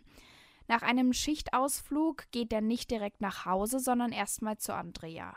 Daraufhin trifft seine Frau bei Andrea ein und fängt einen Streit an. Es kommt auch zu Handgreiflichkeiten, wobei Daniela Andrea stark körperlich unterlegen ist. Also sie wiegt, glaube ich, sieben Kilo weniger und ist auch kleiner, ist nicht so trainiert wie Andrea und diese schmeißt sie dann raus. Danach kommt es zu keinem weiteren Zwischenfall dieser Art mehr. 1997 zieht Andrea dann wieder in das alte Haus ihrer Eltern, aber in die obere Wohnung, in die größere, nicht in die Einlegerwohnung im Keller, und ihre Eltern ziehen offiziell in das andere Haus. Ihr Vater schläft aber häufig noch in der Einlegerwohnung, da er eben sehr früh arbeiten muss, häufig ganz normal Frühschicht bei der Polizei und eben auch eine feste Beziehung zu einer anderen Frau hat, die von seiner Ehefrau akzeptiert wird, die aber natürlich nicht in dem gemeinsamen Haus stattfinden soll. Harry verbringt am 19.04.1997 das letzte Mal einen Samstag mit seinem Sohn, bevor es zu der schlimmen Tat an Andrea kommt. Die beiden machen Gartenarbeit in Andreas Garten. Daniela und Thomas H. haben weiterhin Diskussionen, während Thomas H. die Beziehung zu Andrea nicht aufgeben möchte. Daniela wird immer eifersüchtiger und stellt ihn auch vor eine Entscheidung. Sie kündigt ihm am 23.04. die Scheidung an. Das ist also kurz vor dem Wochenende. Thomas H. ist daraufhin sehr wütend und verbringt das Wochenende mit Andrea. Und damit kommen wir dann auch schon zum Tag vor der Tat. Am Montag, den 28.04., kehrt Thomas H. zurück nach Hause. Er ist krankgeschrieben und muss deshalb nicht auf Arbeit gehen. Er ruft seine Frau Daniela an und möchte ein Gespräch mit ihr führen. Er weiß nicht, wie er sich entscheiden soll, ob er die Scheidung hinnehmen soll, ob er sich von Andrea trennen soll, was er machen soll. Er wirkt auf seine Frau sehr verzweifelt. Daniela unterbreitet ihm die Möglichkeit, dass sie ihm alles verzeihen würde, wenn er sich für sie entscheiden würde, und die beiden versöhnen sich dann am Nachmittag bzw. Abend nach langen Gesprächen. Und er sagt Andrea für den Abend ab am Telefon, denn er wollte eigentlich noch zu ihr kommen und erklärt ihr telefonisch noch, wie sie etwas an ihrem Receiver umstellen kann. Dabei hört er auch, wie Kai etwas runterschmeißt und Andrea das dann wegmachen möchte.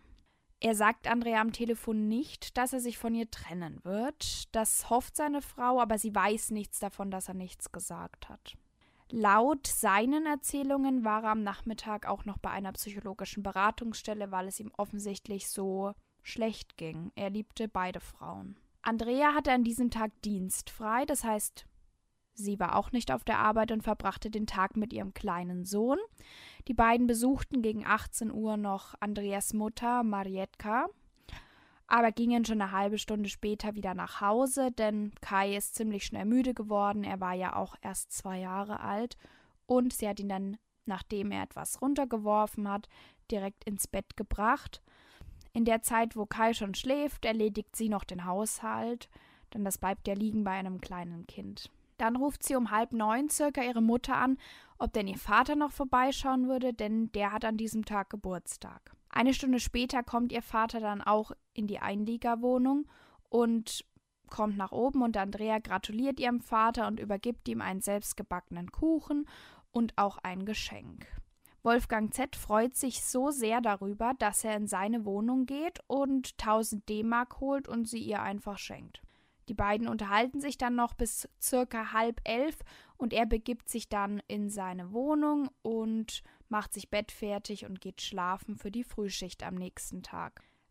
Laut der Polizei soll Andrea auch direkt danach ins Bett gegangen sein. Sie schläft immer auf der linken Bettseite und Kai auf der rechten. Harry verbringt die Nacht vom 27. auf den 28., also von Sonntag auf Montag bei seiner Freundin Claudia. Er arbeitet ab 6 Uhr in der Frühschicht und geht dann um Viertel nach eins von der Arbeit weg, denn er hat um 14 Uhr einen Zahnarzttermin.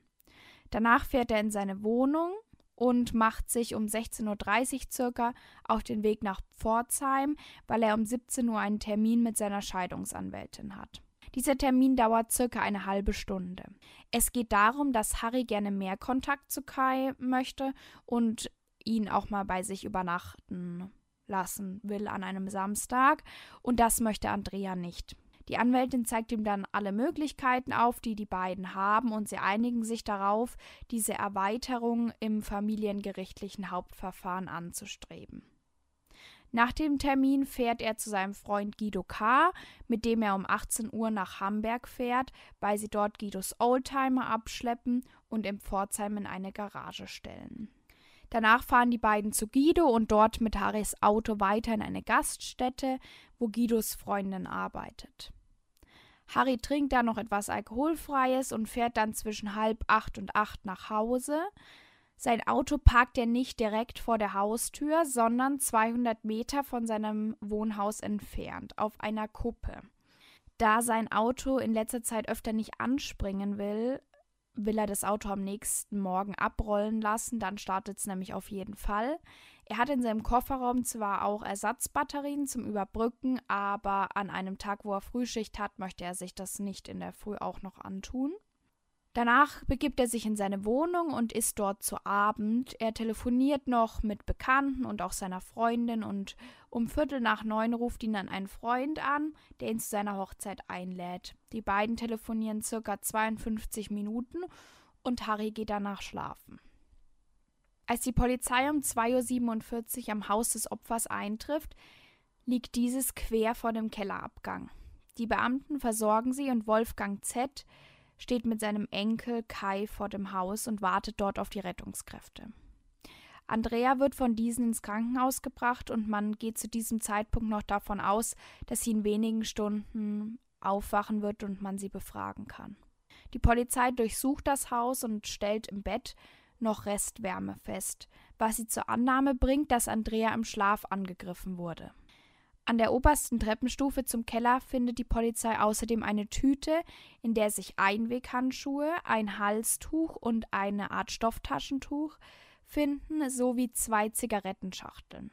Auf einer Schachtel ist ein Kreuz mit Kugelschreiber gemacht und in ihr befinden sich sieben Amphetaminbriefchen. In der anderen Schachtel waren leere Zellophanverpackungen, wie man sie vom Ecstasy-Handel kennt. Auf diesen Schachteln wurde später auch der Fingerabdruck von Andreas Vater gefunden. Der hat nämlich trotz langjähriger Erfahrung bei der Polizei und der Tatsache, dass er nicht im Dienst war, an diesem Abend ohne Handschuhe mitgeholfen. Im Flur und unter einer Bettdecke findet die Polizei dann außerdem zwei abgerissene Fingerlinge von Einweghandschuhen. Diese ordnen sie dann später einem Handschuh zu, denn das Material ist das gleiche. Weder an Fenstern noch an Türen können Einbruchsspuren festgestellt werden, was darauf hinweist, dass der Täter einen Schlüssel haben muss oder Andrea ihm die Tür öffnet. Das hält die Polizei jedoch für äußerst unwahrscheinlich, da Andrea ja nur ein Nachthemd bzw. ein langes T-Shirt anhatte. Allerdings konnte die Polizei auch eine Jeanshose finden, die sich Andrea übergezogen haben könnte. Da Andreas Vater Wolfgang der Polizei ja zwei mögliche Täter genannt hat, sollen diese dann auch festgenommen werden. Dafür nutzt die Polizei jedoch äußerst außergewöhnliche Methoden. Ich habe mal eine Frage an dich dazu. Ähm, wir haben jetzt halb drei in der Nacht. Nee, drei in der Nacht sogar. Fast. Es gibt zwei Tatverdächtige. Was denkst du, macht die Polizei dann? Es ist 3 Uhr, halb drei in der Nacht, es gibt zwei Tatverdächtige. Ja, dass, genau. dass die Polizei zu denen geht und sie und sie befragt, oder? Das könnte man denken, die dass die Polizei klingeln würde, dass sie vielleicht schauen würde, sind die beiden zu Hause genau. äh, anhand Auto oder was weiß ich. Ja. Nein, das Ganze läuft ein bisschen anders ab. Kurz vor drei beginnt eine Observation vor Harrys Wohnung. Okay. Wie gesagt, kurz vor drei. Gegen 20 vor fünf geht dort ein Licht an, denn Harry steht auf und macht sich fertig für die Arbeit. Mhm. Das ist mehr als eine Stunde, die dazwischen liegt. Dann ruft die Polizei bei ihm an. Der Anrufbeantworter geht allerdings hin, denn Harry ist gerade im Badezimmer und wäscht sich die Haare. Er hört es also nicht. Um Viertel nach fünf ruft die Polizei dann erneut bei ihm an und spricht ihm aufs Band, dass er sich bitte direkt unter der angegebenen Nummer melden soll. Als er das bemerkt, ruft er direkt zurück und die Polizisten teilen ihm mit, dass etwas mit seiner Frau passiert ist und er bitte vor die Tür treten soll. Hä, aber waren, Harry- Sie, waren Sie nur bei dem Harry? In dem Moment ja. Und Okay. statt ihn festzunehmen, stehen sie anderthalb Stunden draußen vor der Tür und schauen erstmal, ist er überhaupt da. Aber sie haben nicht geklingelt, nicht ihn nicht angerufen, sie haben nichts gemacht. Sie waren einfach vor der Tür gestanden. Wow. Harry ruft dann seinen Mitfahrer und Kollegen an und gibt dem telefonisch Bescheid, dass er eben ihn heute nicht mitnehmen kann und dass er später auf die Arbeit kommt. Um halb sechs wird Harry dann vor seiner Haustür vorläufig festgenommen. Das Auto von Harry wurde nicht auf Restwärme überprüft, was man normalerweise machen würde, denn wenn er die Tat begangen hat, muss er mit dem Auto dorthin gefahren sein. Die Polizei hat zwar eine Ringfahndung ausgegeben, das bedeutet, es wurde alles abgesucht nach diesem Auto, offiziell. Allerdings haben sie das Auto nicht gefunden. Es stand 200 Meter vom Haus entfernt. Wow. Wie gut kann jemand gesucht haben? Toll. Harry nennt den Beamten dann auch auf dem Revier den Standort des Autos. Man hätte ja eventuell zu diesem Zeitpunkt noch Restwärme feststellen können. Nein, das Auto wird nicht überprüft. Es wird erst um 14 Uhr aufgesucht. Da ist dann auch keine Restwärme mehr da. Bei Thomas H. wird um Viertel vor vier gemeldet, dass beide Autos in der Einfahrt stehen. Offiziell wurden die Autos nicht überprüft, um die Beleuchtung des Hauses nicht zu aktivieren. Als Daniela um halb sieben das Haus verlässt, wird sie einer Verkehrskontrolle unterzogen und dann auf ihrer Arbeitsstelle vernommen. Um 20 nach sieben wird Thomas dann in seiner Wohnung vorläufig festgenommen. Er liegt noch im Bett und wird von seinen Kindern geweckt. Am 29.04.1997 werden Harry und Thomas H. vernommen. Ihre Fahrzeuge werden durchsucht und die kriminaltechnische Spurensicherung wird dort auch durchgeführt. Daniela H. bestätigt am gleichen Tag das Alibi ihres Mannes. Die beiden hätten zu dem Zeitpunkt der Tat geschlafen und zwar gemeinsam im Ehebett. Gegen 3 Uhr wäre sie mal aufgestanden, um etwas zu trinken. Zu dieser Zeit lag ihr Mann im Bett und schlief. Sie erklärte, dass sie einen leichten Schlaf hätte und deswegen auf jeden Fall gemerkt hätte, wenn Thomas aufgestanden wäre. Ja, das Problem ist, später kommt heraus, dass Daniela H. schwerhörig ist und überhaupt nicht mitbekommen haben kann, dass ihr Mann aufgestanden ist. Also gehört haben kann sie es nicht. Und sie hat auch aufgrund dieser Schwerhörigkeit nicht mitbekommen, dass ihr Mann laut eigener Aussage um 4 Uhr aufs Klo gegangen ist. Morgens nach dem Aufwachen haben Daniela und Thomas dann Sex. Beide erklären zu diesem Zeitpunkt, dass sie schon seit langer Zeit keinen Sex mehr miteinander gehabt hätten, aufgrund der vielen Probleme und dass es aber aufgrund der Versöhnung eben an diesem Morgen dazu gekommen sei. Bewiesen wurde das auch durch Blutspuren in Thomas Unterhose. Das Blut war von Daniela, weil sie zu diesem Zeitpunkt ihre Periode hatte. Zu erwähnen ist außerdem, dass man auch im Bad noch eine benutzte Damenbinde von ihr finden konnte. Also es war auf jeden Fall klar, dass sie ihre Periode hatte. Wir müssen uns hier nochmal merken, Thomas H. ist ein Kollege von den Polizisten, die ihn vernehmen. Und deswegen scheint es auch für die Polizei eigentlich jetzt schon ausgeschlossen, dass er der Täter ist, denn sonst könnte man ja keinen Sex mit seiner Ehefrau haben. Er wird am 29.04. dann abends auch entlassen, aufgrund von mangelnden Verdachtsmomenten.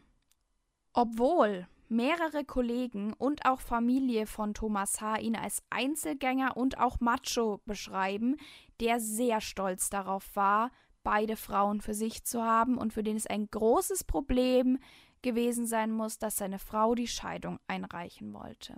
Außerdem war bekannt, dass er schon mal sehr aggressives Verhalten an den Tag gelegt hat.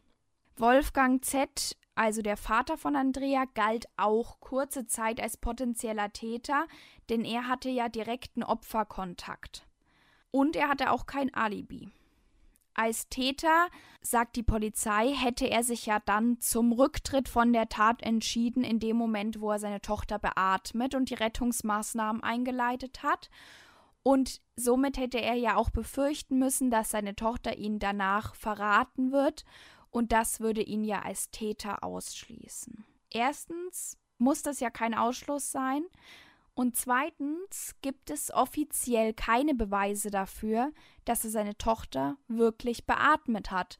Denn sie wurde im Krankenhaus gesäubert und es wurden keine Spuren von ihrem Mund oder was weiß ich genommen, ob sie wirklich beatmet wurde und ob ihr Vater sie retten wollte. Und rein theoretisch kann es auch sein, dass Andrea einfach so wieder angefangen hat zu atmen, denn dieses Röcheln hat ja auch begonnen, während er sie gar nicht beatmet hat. Andrea wird am gleichen Tag auch noch rechtsmedizinisch untersucht. Sie befindet sich in einem Wachkoma. Man findet eine Beule hinterm linken Ohr, der von einem spitzen Gegenstand stammen muss, und eine horizontal verlaufende Drosselmarke. Wenn jemand erdrosselt wird, dann macht es das Erwürgen mit einem anderen Gegenstand. Das bedeutet, diese Drosselmarke zeigt, wo dieser Gegenstand festgeschnürt war. Dieser ist im Vorderhalsbereich stärker ausgeprägt und im Bereich der rechten Halsseite verläuft er auch etwas breiter. An beiden Oberarmen finden sich außerdem Hämatome. Diese können Griffspuren vom Transport sein, also von den Rettungskräften oder vom Täter, der sie laut der Polizei ja aus dem Bett gezogen haben soll. Es findet sich auch neben dem Bett bis zum Flur Urinspuren, die eindeutig von Andrea sind. Das ist typisch für Erdrosselung, dass eben durch diese Schäden, die das Gehirn in dem Moment erfährt, der Körper loslässt und somit fängt man an, zu urinieren. Andrea befindet sich, wie gesagt, im Wachkoma, aber man rechnet eigentlich jeden Moment damit, dass sie erwacht. Am 30.04.1997 wird dann das erste Mal Andreas Nachbar, Rudolf K., vernommen. Er sagt später vor Gericht aus, dass er in der Tatnacht durch ein Streitgespräch geweckt wurde, dass er dann aufstand und aus dem Schlafzimmerfenster schaute, beziehungsweise aus dem Kinderzimmerfenster. Das konnte ich nicht so ganz rausfinden, welches das jetzt war. Und davon konnte er direkt in Andreas Wohnzimmer schauen und hat dort auch Licht brennen sehen. Diese Tatsache erscheint erstmal recht seltsam, wenn Andrea ja im Schlaf überrascht worden sein soll. Aus welchem Grund brennt dann in ihrem Wohnzimmer Licht? Auf jeden Fall hört Rudolf dann auch, wie ein Mann schreit. Ich bring dich um, ich schlag dich tot, das kannst du mit mir nicht machen. Und eine weibliche Stimme wimmert daraufhin Lass mich doch gehen, ich will doch nichts von dir. Beides wurde in dem üblichen Dialekt gesprochen, das habe ich jetzt mal nicht nachgemacht. Der Nachbar kam dann zum Schluss, dass sich die Streitenden offensichtlich gekannt haben. Er hatte aber daraufhin auch kein Auto wegfahren, sehen oder hören. Die Polizei hat das Ganze überprüft, ob man das wirklich hören kann und hat festgestellt, ja, mit einem gekippten Schlafzimmerfenster kann man diesen Streit bei Rudolf K. gehört haben. Wie gesagt, diese Geschichte hat er so vor Gericht ausgesagt. In seiner ersten polizeilichen Befragung war er sich noch nicht so ganz sicher, ob er das nur geträumt hat oder ob er das wirklich gehört hat. Denn er kann sich nicht mehr an den Traum erinnern so gut, aber genau noch an dieses Gespräch und er ist sich einfach sicher, dass er das danach gehört hat, nachdem dieser Traum zu Ende war und er im, in dem Prozess des Aufwachens war. Es gibt keine Beweise, die jetzt unbedingt dafür sprechen würden, also niemand anderes hat es gehört. Die Polizei sagt aber auch aus, dass der Vater von Andrea das nicht gehört haben muss. Also es kann sein, dass Rudolf das gehört hat, der Nachbar, aber der Vater Wolfgang im Keller nicht. Wo ich der Meinung bin, okay, bisschen seltsam, weil ich kenne das, dass man einfach ein, vielleicht schlechtere Dämmung hat und dann würde man aber so einen lauten Streit auch hören. Ähm, er hat ja auch das Gepolter gehört von oben und wenn er da unten auch ein Fenster hat und dieses Fenster vielleicht auch offen ist, hätte er das ja auch hören müssen. Aber dazu gibt es keine Aussagen. Harry ist daraufhin der Einzige, der weiterhin in Haft behalten wird. Und am 30.04. wird dann eben auch ein Haftbefehl beantragt, der ihn dann in Untersuchungshaft bringt. Das heißt, er ist der einzige Tatverdächtige. Wow. Am 30.04. wird dann außerdem auch bei einer Durchsuchung seiner Wohnung ein Halstuch sichergestellt, das später noch wichtig wird. Am 2.05.97 erfolgt mit ca. 50 Beamten eine Absuchung des Tatortgeländes, der angrenzenden Gartengrundstücke und der Fahrtstrecke vom Tatort zu Harrys PKW, also wo er den abgestellt hatte, und zu dessen Wohnung. Am Folgetag suchen dann elf Beamte die angrenzenden Felder und Wiesen ab. Bei diesen Durchsuchungsmaßnahmen findet man nichts. Dazu muss man sagen, dass das Tatortgelände nicht gesichert wurde, es gab keine Absperrung und das Haus war auch nicht versiegelt. Das heißt, jeder konnte ein- und ausgehen und das wurde auch gemacht. Man konnte nämlich feststellen, dass das Haus geputzt wurde. Wow. Um 14 Uhr am 3.5. begeben sich zwei Beamte zu Harrys Auto. Sie haben den Auftrag erhalten, dass sie die schon vorher dort gesehenen Handschuhe sicherstellen sollen. Gegen 14.20 Uhr treffen sie dann dort ein und der Pkw stand unverändert an dem Ort, an dem ihn Harry abgestellt hat. Es wurde dann festgestellt, dass sich unter dem Fahrzeug, etwa unter dem Beifahrersitz, ein Einweghandschuh befindet und ein weiterer hat sich am linken Außenspiegel befunden. Also der war da eingeklemmt. Die Frage ist, wieso wusste die Polizei schon von diesen Handschuhen und hat sie vorher nicht sichergestellt? Das konnte nicht geklärt werden. Mhm. Und es kann auch sehr gut sein, dass diese Handschuhe halt einfach von der Spurensicherung waren, weil wer hängt bitte an seinen Außenspiegel einen Handschuh? Vor allem, wenn man was vertuschen will, auch so. Ja. Die Handschuhe, das konnte dann auch festgestellt werden, waren nicht aus dem gleichen Material, das die Handschuhfingerlinge am Tatort hatten. Mhm. Um 14.50 Uhr treffen zwei Beamte dann wieder am Tatortanwesen ein. Sie überprüfen die Mülleimer und die Spüle. Und das ergibt dann, dass dieser Mülleimer seit der Tat schon geleert worden ist und eben in den Mülltonnen gelandet ist. Mhm. Und da sind diverse Dinge drinnen, die aus der Tatnacht stammen. Also alles Mögliche vom Notarzt, aber auch mehrere kleine Tütchen mit verschiedenen Schlüsseln und auch die Scherben von dem Teil, was Kai an dem Tag runtergeschmissen haben soll, also der Kleine, die auch noch in der Tatwohnung an der verletzten Andrea lagen. Ist alles nicht sichergestellt worden und ist im Müll gelandet. Im Wohnzimmer werden dann auch Tagebücher gefunden. Da ist mir auch ein bisschen unklar, wie viele, denn es wird von einigen Zeugen ausgesagt, dass Andrea schon ganz früh angefangen hat, eben alles in Tagebüchern aufzuschreiben. Und die hat man dann direkt auch den Eltern übergeben, statt die zu sichern. Also das neueste Tagebuch könnte ja sinnvoll sein. Vielleicht hatte sie Angst vor jemandem oder so, aber nein, alle gefundenen Tagebücher sind bei den Eltern gelandet und die Eltern haben diese Tagebücher nie mehr rausgegeben. Der Vater hat allerdings behauptet, dass er ja in den Tagebüchern gelesen hätte und dass Andrea Angst vor Harry gehabt hat, aber ein Beweis dafür konnte er nicht liefern. Mhm. Und als später nochmal nach den Tagebüchern gefragt wurde, wurde behauptet, dass diese ja beim Renovieren der Wohnung wohl verloren gegangen sein müssen. Was? Ja, ganz zufällig. Am 13.05.1997, nach etlichen Befragungen, legt Harry Ford der Polizei ein Geständnis ab. Das glaubt ihm aber nicht mal die Polizei und sie sagen, mit diesem Geständnis können wir nichts anfangen. Da ist keine genaue Aussage dabei, nichts, was sie als Täter identifizieren würde.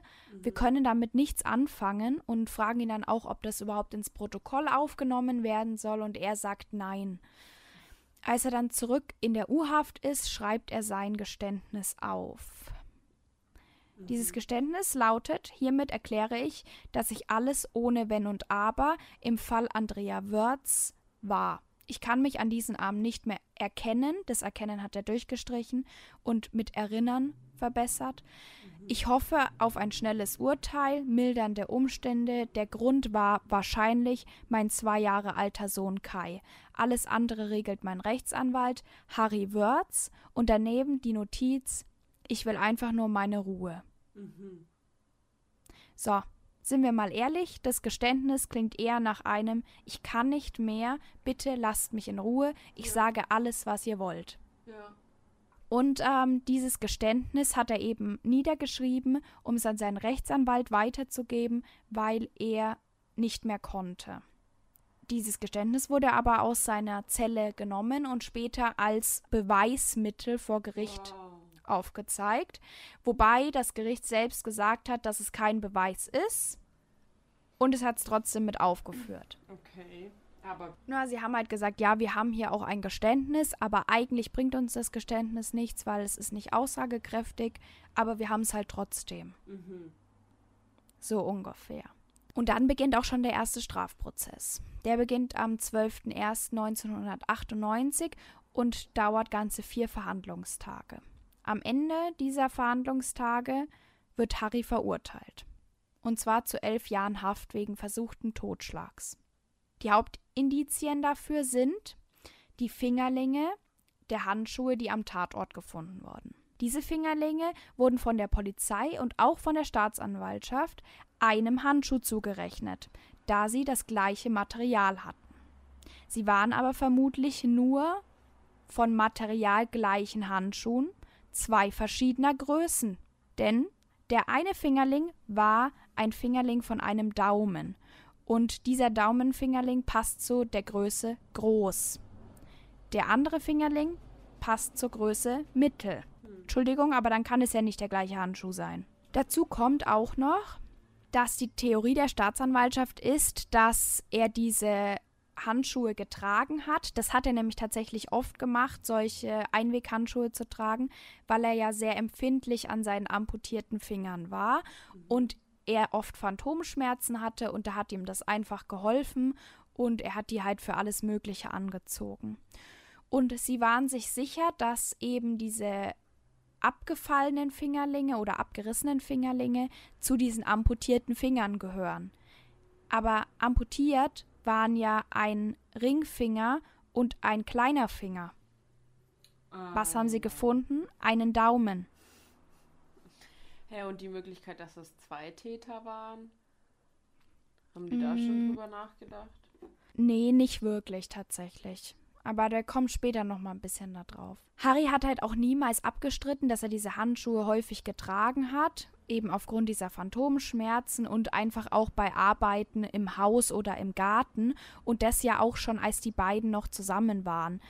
Und auch Andrea hat eben sehr häufig diese Handschuhe benutzt, weil ihre Mutter Krankenschwester war und die halt immer en masse aus dem Krankenhaus mitgebracht hat.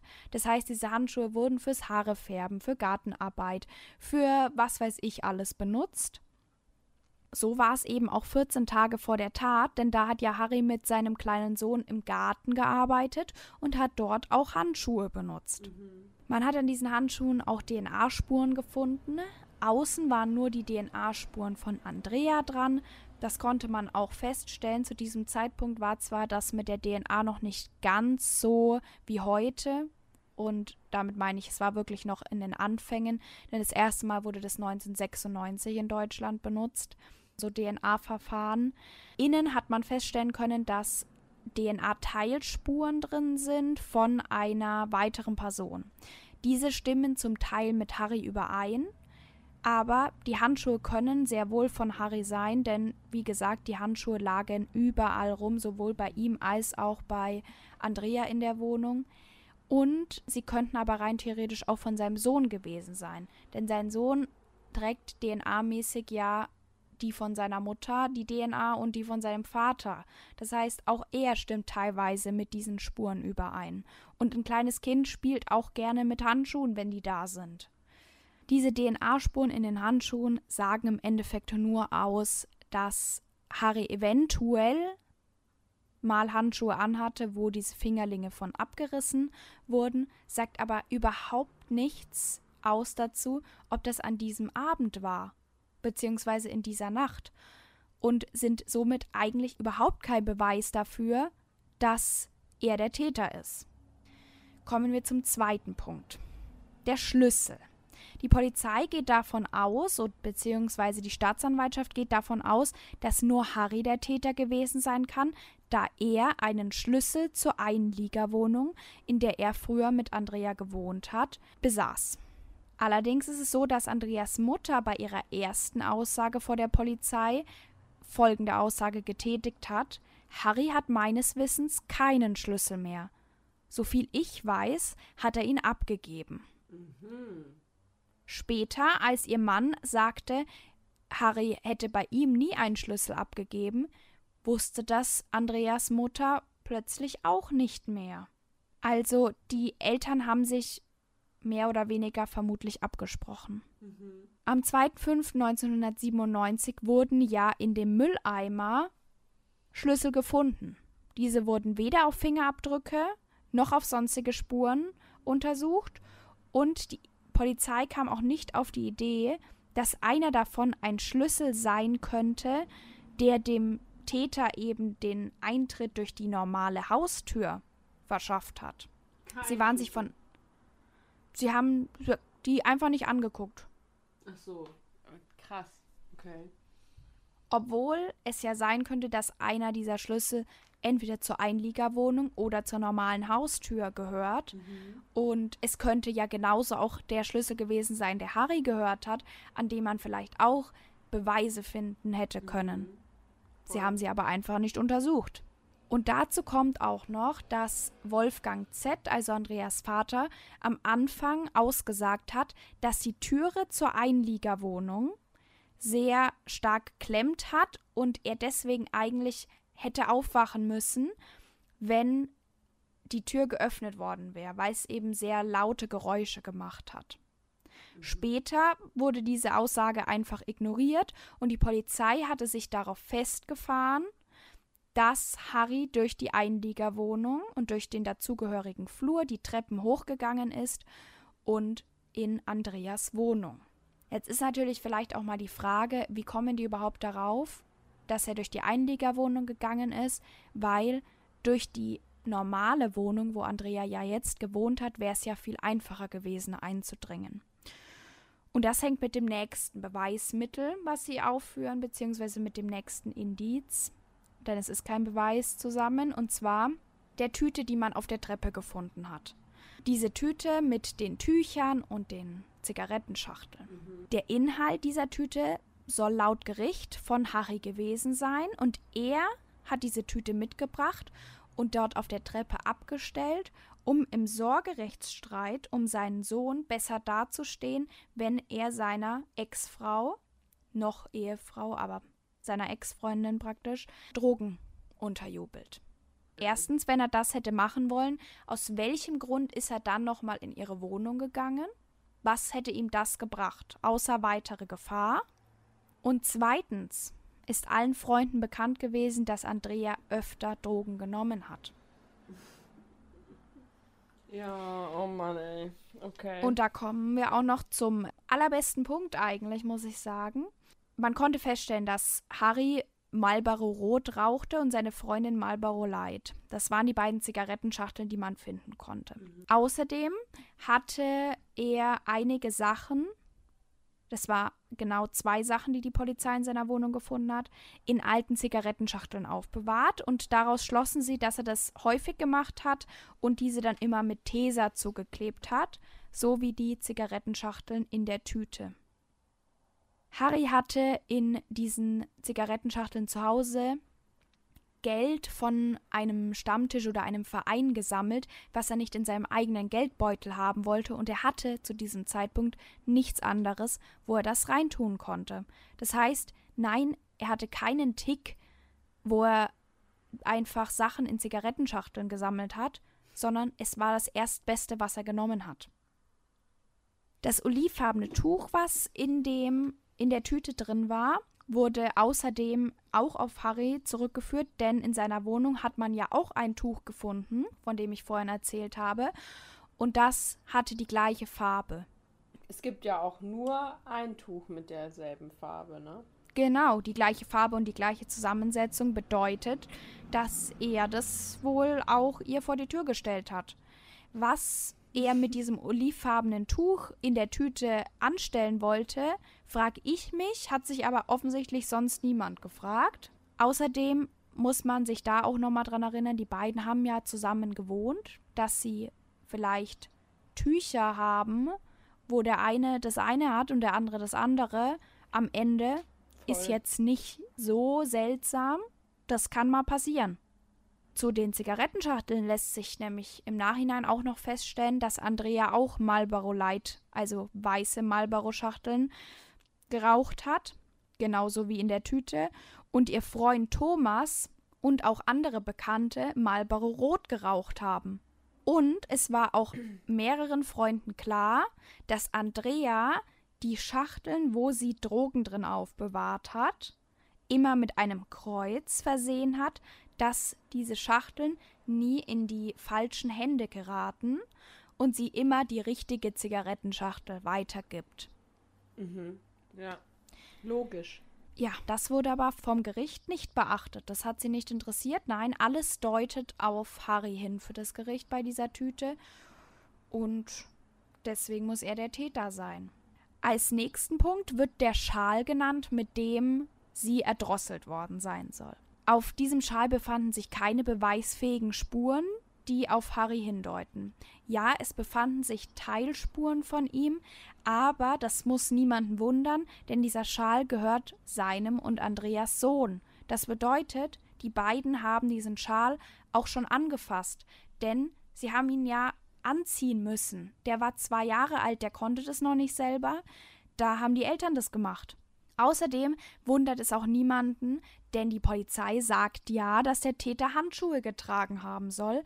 Wieso sollte dann also am Schal eine Spur vom Täter sein? Voll.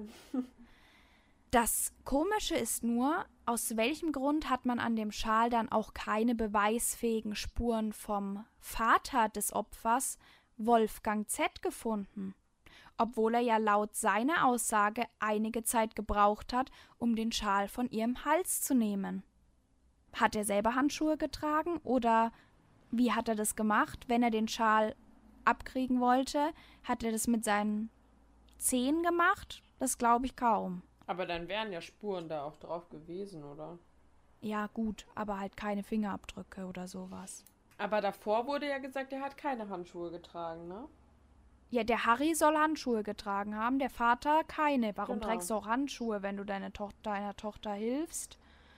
Das war ja sogar noch bevor die Polizei da war. Ja. Ich möchte hier auch Wolfgang überhaupt, Wolfgang Z überhaupt nicht unterstellen, dass er der Täter ist. Ich möchte eher unterstellen, ob der Schal wirklich das Strangulationswerkzeug ja, genau. war. Denn die Drosselmarken, die man feststellen konnte, waren an Stellen teilweise deutlich dünner als der Schal. Mhm. Es kann natürlich sein, dass der zusammengerafft wurde, aber es gibt eben keine eindeutigen Beweise, dass der Schal das Drosselwerkzeug war. Ein letzter wichtiger Grund für die Verurteilung war außerdem, dass es keinen anderen Täter geben kann. Denn für die Beziehungstat kommt nur Harry in Frage. Wir wissen ja, Thomas H. hätte keinen Grund gehabt für diesen Mord, denn er hat Andrea ja geliebt und er kann es ja auch gar nicht gewesen sein, weil er hatte ja schon ein paar Stunden später Sex mit seiner Frau und man kann keinen Sex mit seiner Frau haben, wenn man davor jemanden umgebracht hat. Alter, was für Argumente, ey. Genau. Wolfgang Z hätte seine Tochter auch umbringen können, er hätte die Zeit gehabt, aber, aber er hat sie geliebt. Aber er hätte sie dann nicht wiederbelebt. Diesen Punkt verstehe ich zum einen schon, mhm. denn wenn man davon ausgeht, dass er sie wiederbelebt hat, würde das vielleicht nicht so ganz Sinn machen. Grundsätzlich sehe ich eigentlich keinen Grund, wieso er seine Tochter umgebracht haben soll. Das, was ich eher sehe, ist, was, wenn es keine Beziehungstat war? Was ist, wenn niemand mit einem Schlüssel in diese Wohnung gekommen ist? Was ist, wenn Andrea dem Täter die Tür selber geöffnet hat, wenn sie doch die Jeanshose anhat, die man gefunden hat und einfach ignoriert hat? Sie ist zur Tür gegangen, hat ihren Täter selber reingelassen. Es gibt einige Indizien, die sprechen dafür, denn ihre Bettdecke war nicht durchwühlt, als wäre sie drin gelegen, sondern sie war noch zusammengefaltet. Außerdem war ihre Nachttischlampe an. Wann mache ich die Nachttischlampe an? Wenn ich lese oder wenn ich nochmal aufstehen möchte, weil es zum Beispiel an der Türe klingelt. Mhm. Die Nachttischlampe mache ich nicht an, wenn mein Ex-Mann mich gerade aus dem Bett zieht und umbringen will. Weil, wenn sie geschlafen hat, während er sie angegriffen hat, dann kann das nicht passiert sein. Da macht aber dann auch wieder keinen Sinn, dass ja der Nachbar einen Streit gehört hat. Wenn ich streite, kann ich nicht schlafen. Auf jeden Fall, das sind alles Indizien, die eigentlich nicht zusammenpassen oder nicht aussagekräftig sind und trotzdem wird Harry Wörth zu elf Jahren Haft verurteilt. Krass. Harrys Anwalt stellt dann nach der Verurteilung einen Revisionsantrag. Revision bedeutet, dass das Verfahren auf Fehler überprüft werden soll, die gemacht worden sind. Das heißt, man hört die Leute nicht nochmal, sondern man liest die Unterlagen.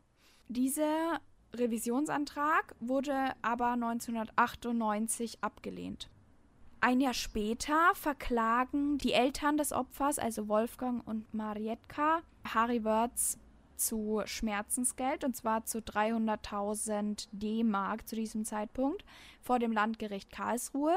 Das Ganze ist ein Zivilprozess. Sie wollen Schadensersatz für die dauerhafte Pflege, die sie für ihre Tochter aufbringen müssen denn Andreas nicht aufgewacht zu diesem Zeitpunkt und ein Dauerpflegefall.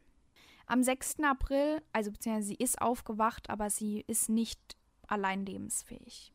Am 6. April 2001 wird diese Klage dann mit der Begründung abgewiesen, es bestünden erhebliche Zweifel an der Schuld des Beklagten. Und das Landgericht, das diese Zivilklage verhandelt, fügt dazu auch hinzu, dass eben die Ermittlungen und die Ermittler einige Fehler gemacht hätten und man in den Unterlagen diese Fehler auch sehen könnte und somit kann man nicht die Schuld des Beklagten beweisen. Und das Zivilgericht geht eben auch davon aus, dass Harry nicht der Täter ist. Das bedeutet, er ist jetzt vor einer Strafgerichtskammer verurteilt worden, vor einem Zivilgericht ist er allerdings freigesprochen worden von der Tat. Und das nutzt der neue Anwalt von Harry Wörth für eine Wiederaufnahme. Er stellt also einen Wiederaufnahmeantrag, denn so ein gewonnener Zivilprozess ist ein sehr guter Punkt für diesen Wiederaufnahmeantrag so eine Wiederaufnahme bedeutet, dass ein Fall nochmal komplett neu vor Gericht verhandelt werden muss, weil es eben neue Hinweise gibt, die das rechtskräftige Urteil als nicht korrekt oder nicht vollständig ausweisen. Der Wiederaufnahmeantrag ist meistens der letzte Rettungsanker für ganz viele Gefangene und ist in Deutschland mit extrem hohen Hürden verbunden. Der Antrag wird dann vom Landgericht Mannheim abgelehnt wogegen der Anwalt Beschwerde einlegt und am 30. November 2001 ordnet dann das Oberlandesgericht Karlsruhe die Prüfung des Falls an und Harry Wörz wird vorläufig entlassen. Nach fünf Jahren Haft ist er also aus dem Gefängnis draußen, frei ist er aber noch nicht. Im März 2004 lehnt das Landgericht Mannheim dann das Wiederaufnahmeverfahren erneut ab. Was? Der Staatsanwalt ist einfach so fest davon überzeugt, dass Harry der Täter ist. Sowas habe ich noch nicht gesehen. Also ich habe eine Doku angeschaut und das ist, als wäre es sein Lebensauftrag, diesen Mann hinter Gittern zu bringen. Junge, was? Also ich verstehe das nicht. Vor allem, wenn das, wenn es im Zivilprozess auch schon quasi heißt, dass dass er nicht, dass das nicht richtig gemacht wurde bei ihm. Wieso? Ich verstehe das nicht. Was, mit welcher Begründung denn? die sind fest davon überzeugt, dass er der Täter ist und dass alles richtig gemacht worden ist und deswegen müsste man ja auch keine Wiederaufnahme anstreben. Allerdings legt der Anwalt von Harry Wörz auch dagegen wieder Beschwerde ein und die verfügt nunmehr über die Wiederaufnahme. Das bedeutet, das muss gemacht werden. Mhm. Und der neue Prozess, der zweite Strafprozess somit, beginnt dann am 30. Mai 2005. Nach 19 Verhandlungstagen wird Harry Wörz am 6. Oktober 2005 aus Mangel an Beweisen freigesprochen. Das ist natürlich nicht das, was man sich wünscht, denn aus Mangel an Beweisen ist ein sogenannter Freispruch zweiter Klasse und man darf sich halt die Vorwürfe immer noch anhören. Ja, und daraufhin stellt der Generalbundesanwalt dann auch im Mai 2006, also kurz darauf, einen erneuten Revisionsantrag. Er möchte trotz aufgezeigter Fehler der Polizei, die ihm unterstehen, die also ihm zuarbeiten, dass Harry Wörz wieder hinter Gittern kommt. Er ist sich sicher, dass Harry schuld ist. Im Oktober 2006 hebt dann auch der Bundesgerichtshof den Freispruch von Harry Wörz auf und gibt in seinem Schreiben sogar noch Tipps dazu, wie man Harry Wörz das nächste Mal verurteilen könnte. Was?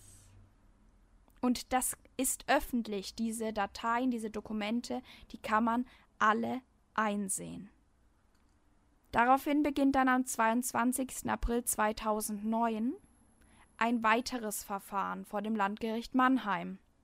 Und am 22. Oktober 2009 endet das in einem Freispruch. Die Kammer hält es für wahrscheinlich, dass der Geliebte, also Thomas H., Andrea Wörz hat umbringen wollen und spricht Harry Wörz deshalb frei. Sie sind davon überzeugt, dass er nicht der Täter ist und weisen auch auf die gravierenden Ermittlungsfehler von der Polizei und der Staatsanwaltschaft hin und sagen, dass das eine große Rolle für die vorherigen Verurteilungen gespielt hat, dass man diese Fehler einfach ignoriert hat. Und das Urteil ist zunächst auch nicht rechtskräftig, denn was denkst du passiert? Der, die wollen wieder eine Verhandlung machen.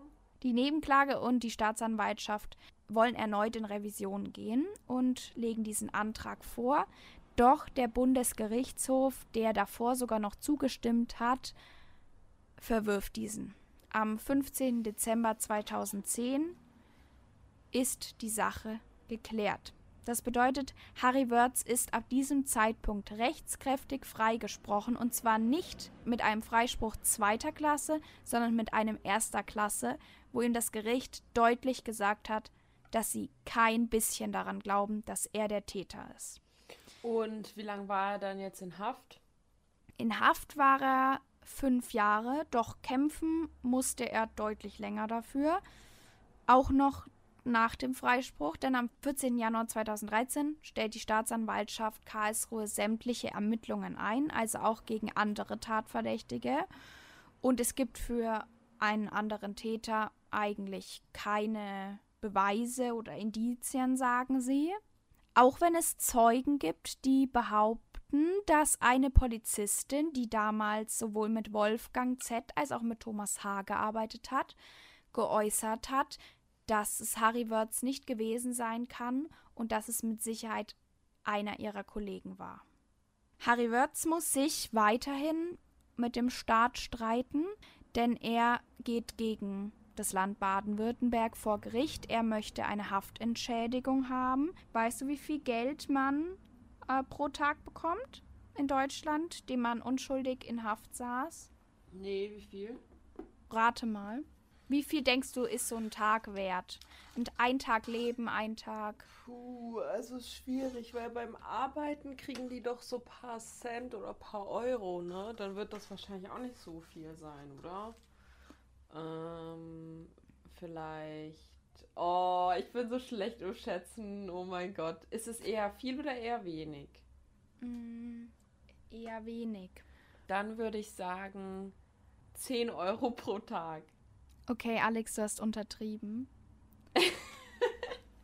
Alex übertreibt mal wieder völlig. Es waren früher waren es mal, glaube ich, so 11 Euro. Nee. Inzwischen kriegt man 25 Euro pro Tag. 25 Euro okay. pro Tag, wo du nichts, du hast keine Freiheit, du kannst wow. nicht richtig arbeiten. Dein ganzes Leben wird dir genommen. Und da kriegst du 25 Euro pro Tag für. Wow. Heftig. Das heißt, er bekommt 41.900 Euro für seine fünf Jahre hinter Gittern und er verklagt daraufhin das Land erneut, denn er möchte Entschädigungszahlungen, Schadensersatz und auch Verdienstausfall möchte er bezahlt bekommen. Ja, natürlich. Ja. ja. Ähm, die Staatsanwaltschaft sieht da überhaupt keinen Grund für, wieso man da was für zahlen soll, denn sie sind ja der Meinung, er war ja davor schon öfters arbeitslos und als Bauzeichner hätte er ja sowieso nicht gearbeitet. Da sind sie sich ja sicher, das braucht man also wow. auch nicht bezahlen. Im Endeffekt einigen sie sich 2016 dann darauf, dass das Land Baden-Württemberg ihm 450.000 Euro insgesamt bezahlt. Doch davon hat Harry Wörz eigentlich nichts, denn er hat Unmengen an Schulden. Er muss ja die ganzen Anwaltskosten und alles was er sich von Freunden geliehen hat und was er für seine Freiheit ausgegeben hat, muss er davon bezahlen. Ja. Und deswegen bleibt ihm da kaum was übrig am Ende. Denn er möchte auch nicht diese Schulden bei seinen Freunden belassen. Er möchte das zurückzahlen, zumindest zu einem großen Teil. Außerdem ist Harry nicht mehr arbeitsfähig, denn auch wenn er frei war, zwischenzeitlich während dieser ganzen Verfahren, er war ja im Kopf immer noch im Gefängnis, denn er wusste nie, ob er wirklich freigesprochen wird.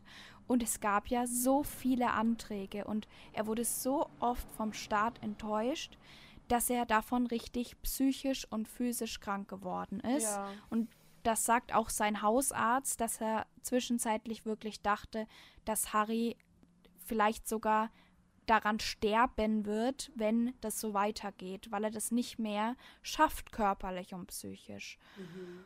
Und Harry ist bis heute fest davon überzeugt und ich muss ihm da zustimmen, dass diese ganzen Ermittlungsfehler kein Zufall und auch keine schlechte Arbeit waren, sondern dass man vielleicht in der Polizei ein bisschen enger zusammenhalten wollte, als richtig gewesen ist.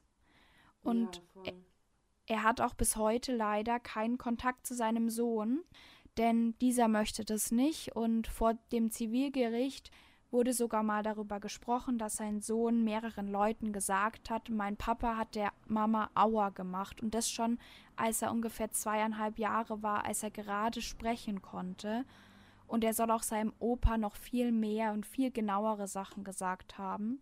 Dazu gibt es allerdings ein Gutachten und das ist alles widerlegt. Kein Kind kann mit zwei Jahren sowas schon oder mit zweieinhalb Jahren sich schon so ausdrücken mhm. und ein Kind stopft Erinnerungslücken einfach mit Sachen, die es aufnimmt von außen. Und ich glaube nicht, dass die Großeltern, die einen dermaßen großen Hass auf diesen Mann hatten, diesem kleinen Jungen nicht erzählt haben, dass der Papa der Mama das angetan hat. Und ich glaube, dass da einfach mal so gesagt wurde, der Papa, der ist halt ein böser Mann, der hat der Mama wehgetan und deswegen solltest du da nicht hingehen. Ich glaube, die Großeltern haben diesen Jungen beeinflusst, mhm. auch wenn sie das nicht böse gemeint haben, aber das wird einfach so passiert sein, dass sie ihn beeinflusst haben. Und ich vermute, dass er halt deswegen auch keinen Kontakt zu ihm will. Er hat ihm auch nie auf Briefe geantwortet und irgendwann hat er dann eben mal gesagt, er möchte keinen Kontakt zu ihm haben. Das heißt, er ist anscheinend auch immer noch davon überzeugt, dass sein Papa daran schuld ist, obwohl er es nicht war und er vermutlich die ganze Nacht zu Hause war. Und ich bin mir sicher, also dass er der Täter ist, kommt überhaupt nicht in Frage.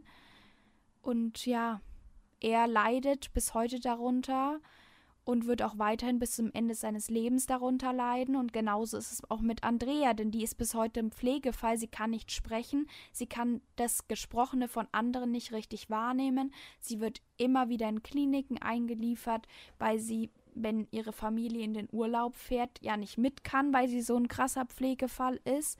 es ist niemand als Gewinner daraus gegangen. Oh Mann. Auch am. Ende nicht. Sau schlimm. Vor allem, wenn du schon die ganze Zeit darum kämpfst und dann ist es im Endeffekt trotzdem egal, weil dir trotzdem niemand glaubt. Das ist echt scheiße. Und der eigene Sohn auch noch. Und ich glaube, ich meine, es ist, ich habe nicht zu urteilen darüber, aber ich finde es schon sehr auffällig, dass mehrere Menschen davon ausgehen, dass es Thomas H. gewesen ist. Mhm. Ich habe auch einmal gelesen, dass es eine Aussage von einem Polizisten gibt, dass er in sein Protokoll geschrieben hat, er hätte die Motorhaube von Thomas Haas Auto angefasst und diese wäre noch warm gewesen. Aber sein Chef hat es einfach nicht ins endgültige Protokoll mit aufgenommen. Und Oh es wurde unter den Tisch gekehrt. Und wenn das Auto warm war, dann was hat er gemacht? Was mache ich um 2 Uhr nachts, wenn ich nicht im Bett mit meiner Frau liege, die behauptet, ich wäre da gewesen? Die glaub- schwerhörig ist. Genau. Ich glaube nicht, dass er bei der Tankstelle war, um sich irgendwie noch was Süßes zu kaufen. Sau schlimm, Alter. Das war richtig gruselig. Also ich habe den Großteil meiner Informationen habe ich von einer Website, die heißt Harry Words und die ist von Freunden von ihm gemacht worden. Die ist auch, also es gibt keine Updates mehr darauf. Mm, Das hat geendet nach dem dritten Strafprozess, soweit ich weiß. Also die haben sich gar nicht mehr mit diesen Geldsachen so beschäftigt, aber die haben da alle Dokumente und so hochgeladen und man kann da eben auch die ganzen Urteile und auch die Notizen der Verhandlungstage lesen. Also das ist alles öffentlich gemacht. Krass. Und die haben auch ihre eigene Meinung und so teilweise halt geschrieben auf bestimmten Seiten. Und diese Freunde waren eben auch Freunde von Andrea und haben halt gesagt, relativ am Anfang oder ja um die 2000er, 2000 oder 2001 muss das gewesen sein, haben sie Andrea in dieser Reha-Klinik, wo sie zu dieser Zeit noch war, besucht und sind mit ihr halt durch den Park gefahren, also haben sie halt durch den Park gefahren und so. Und sie meinten dann, dass sie gesehen haben, dass Andrea sich total gefreut hat und so, dass sie Besuch bekommt. Und ähm, dann haben sie das halt auch der Krankenschwester so gesagt. Und die meinte, ja, die Andrea freut sich immer total, wenn sie Besuch kriegt hier. Nur bei einer Person, die kommt, da wirkt sie immer ängstlich. Und dann haben sie natürlich nachgefragt, aber die Krankenschwester kann natürlich nichts dazu sagen. Wie gruselig wäre das, wenn ihr Täter sie da in der Reha besucht? Könnte ich mir sogar vorstellen, oha. Um einfach Ja. herauszufinden, ob sie sich noch erinnert oder so, weißt du? Ja. Ich meine, äh, Gutachter und so zweifeln halt daran, dass sie irgendwas dazu aussagen könnte, aber mir gibt es schon so Bad Vibes, wenn das halt wirklich so war und sie da wirklich immer so reagiert hat, dann finde ich, ist das schon so ein bisschen gruselig. Ja, voll. ich bin, ich habe mich sau viel halt mit so äh, Justizirrtümern in Deutschland Mhm. beschäftigt, weil mich das so interessiert hat, wie halt durch Justizirrtümer werden halt einfach, wenn es Opfer gibt, richtige Opfer, es gibt ja auch manchmal, dass einfach Intrigen gesponnen werden, aber wenn es Opfer gibt, dann wird halt auch denen nicht die Gerechtigkeit gebracht, die sie halt kriegen sollten. Und Andrea ist halt nun mal ein Opfer und Ja. es ist total traurig, dass sie halt kein Leben mehr so hat, wie sie es vorher hatte und dass Voll. sie dieses Aufwachsen von ihrem Sohn überhaupt nicht so mitbekommen hat und sowas. Und ja, es ist halt schade, weil der Fall wird halt vermutlich nie geklärt werden. Ich finde das halt auch einfach unfair, weil das Justizsystem ist dafür da eigentlich, dass es unparteiisch ist und dass es halt einfach die Leute verurteilt, die wirklich die Fehler begangen haben, dass man das so lange untersucht, bis man genug Beweise hat, um dagegen vorzugehen. Und wenn man Ja. dann sowas mitbekommt, das ist, da kann man doch niemandem mehr vertrauen. Das ist, ich weiß nicht, ich finde das richtig unfair. Ja, es ist halt auch in der Doku, die ich geschaut habe, ist mehrmals oder mehrere Leute haben halt auch gesagt, das ist halt einfach so, dass die Polizei einem Staatsanwalt ja unterstellt ist. Und der wird dann die Anklage erheben und der ist dann natürlich auch überzeugt davon, dass der, gegen den er die Anklage erhebt, auch der Täter ist. Und das macht natürlich auch Sinn. So zwei Seiten und am Ende das Gericht muss unparteiisch dann darüber entscheiden, was mehr Sinn macht. Ja. Aber das Problem ist, dass oft Staatsanwälte, wenn sie merken, dass ihre Polizisten sozusagen nicht richtig arbeiten, dass sie halt dann nichts sagen, weil ohne die sind sie ja nichts. Also sie brauchen die ja und sie verteidigen die dann, um ihren eigenen Ruf zu verteidigen. Und das ist halt ein Problem. Und man muss, haben mehrere Strafverteidiger und auch ein Richter gesagt, also ein ehemaliger Richter, dass es dem deutschen Justizsystem extrem schwer fällt, Fehler einzugestehen. Und dieser Staatsanwalt, der da immer wieder in Revision gehen wollte, der hat bis heute, glaube ich, nicht eingesehen, dass er einen Fehler gemacht hat. Und das dass schlimm. der Harry nicht der Schuldige ist. Oh Mann, ey. So, wo ich mir denke, also manchmal muss man dann halt einfach davon zurücktreten, auch wenn es vielleicht weh tut, aber das sollte dich doch persönlich nicht angreifen. Es ist dein fucking Job so. Voll, er ist nicht derjenige, der alles verliert, der jetzt Schulden genau. hat. Der hat noch mehr Geld gescheffelt damit, so. Ja. Echt traurig. Voll. So, wir haben noch mal eine zweite Pause eingelegt, nachdem ich fast eine Stunde und 20 Minuten geredet habe, habe ich das auch gebraucht. Ja, voll.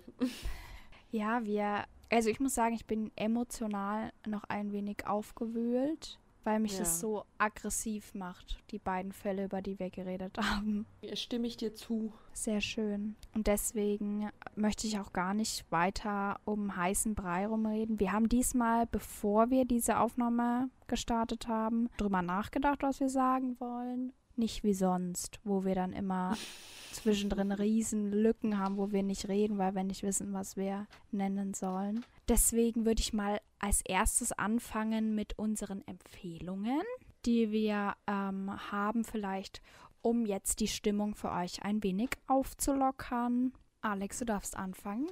Also, ich empfehle heute ein Buch. Und zwar habe ich das Buch selber auch noch nicht durchgelesen. Aber das, was ich bis jetzt gelesen habe, fand ich sehr interessant. Ich habe das Buch nämlich zufälligerweise, nachdem mein Freund und ein Kumpel von uns, nachdem wir zu dritt ähm, Corona hatten und hier eingesperrt waren in unserer Wohnung, danach, als wir das erste Mal rausgehen durften, habe ich dieses Buch auf der Straße gefunden. Das heißt Der Schatten des Windes. Das ist ein Roman von Carlos Ruiz Zafón oder so. Kann ich euch auch noch mal ja, äh, schreiben quasi in, auf Instagram. Aber auf jeden Fall findet da der Protagonist dieses Buch, Der Schatten des Windes heißt das Buch. Und er, er, wählt dieses Buch aus quasi und es lässt ihn nicht mehr los. Und er taucht halt immer mehr in die Handlung dieses Romans ein und ähm, es, ist, es, ist, eine sehr interessante und auch mysteriöse Geschichte. Also wie gesagt, ich habe es noch nicht durchgelesen, aber das, was ich bis jetzt gelesen habe, ist sehr spannend. Deswegen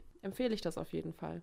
Oh, das klingt ganz gut. Irgendwie kommt mir der Titel bekannt vor, als hätte ich den ja, in der mir Buchhandlung auch. gesehen letztens. Mir kommt der, kam das nämlich auch voll bekannt vor, dieses Buch. Deswegen habe ich es auch mitgenommen. Also das war in so einem zu verschenken Korb. Ähm, der Schatten des Windes, hast du gemeint. Ne? Genau. Ne? Der Schatten. Ich tippe, wie man vielleicht hören kann, gerade nebenbei. Ich glaube, ich habe das gesehen im, in der Buchhandlung letztens. Ja, Dieses also, Buch gefiel 92 Prozent der Nutzer. Ja, oh, nice. Sehr gut. gut. Fünf Sterne Bewertung. Okay, ich habe nur eine Bewertung. ist das gut? Das ist meine. ja, nee, klingt interessant. Und mhm. gibt es auch, habe ich gesehen, günstig auf Medimobs zu ergattern, wer nice. sich kein neues Buch holen möchte. Ähm, ja, ich äh, bin natürlich hier wieder auf dem nicht so gebildeten Pfad für alle Leute, die nicht lesen wollen. Nein, Spaß. Ich habe auch überlegt, ob ich ein Buch empfehle, aber das mache ich erst nach dem Urlaub, glaube ich. Aber mein Freund und ich haben so mehr oder weniger zufällig etwas angefangen, so eine Doku-Serie auf Netflix und zwar Woodstock 99, das große Fiasko oder so, ist der deutsche Titel. Und ich hatte keine Ahnung davon, weil man kennt Woodstock, aber nicht von 1999 eigentlich so. Und ähm, das ist sehr krass, wie das schiefgelaufen ist. Und ich muss sagen, dass mich das sehr gefesselt hat, die Serie bis jetzt. Wir haben noch ein bisschen was von der letzten Folge, was wir noch anschauen müssen. Aber ich bin sehr gefesselt worden davon, wie das halt erzählt wird und mit den echten Bildern, die gezeigt werden und so. Und das ist echt dramatisch, muss ich sagen. Und zeigt viele Fehler auf, die da gemacht wurden. Also kann ich nur empfehlen. Krass, sehr interessant. Ja, und dann kommen wir zu meiner Lieblingskategorie. Und zwar zu Gross oder Schmaus. Es wird immer besser. ich finde auch, ich habe das wirklich gerade geslayed. Ja, Mann. Irgendwann mal kommt so eine Opernversion von dir oh, davon. Warte ab. Ich übe das. Soll ich wieder anfangen? Äh, nee, ich will anfangen, du, weil du ich habe Angst, dass du am Ende meinen Hot Take hast. Oha. Dann hast lieber gar keinen. Und zwar geht es darum, ich kann eigentlich zwei Sachen gleich nennen. Ich fliege ja in Urlaub morgen und ich habe so ein paar so wie so Ticks, wenn es um Urlaub geht.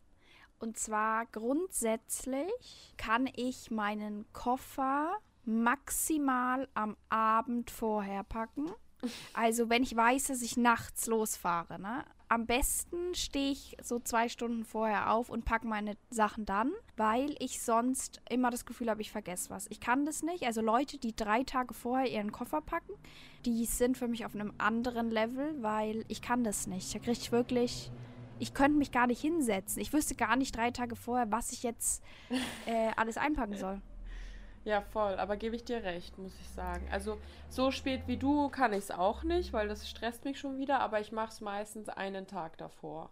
Ja, also ich fange heute Abend dann an wenn mein Papa meinen Koffer mitbringt. Weil ich brauche einen schönen großen Koffer natürlich.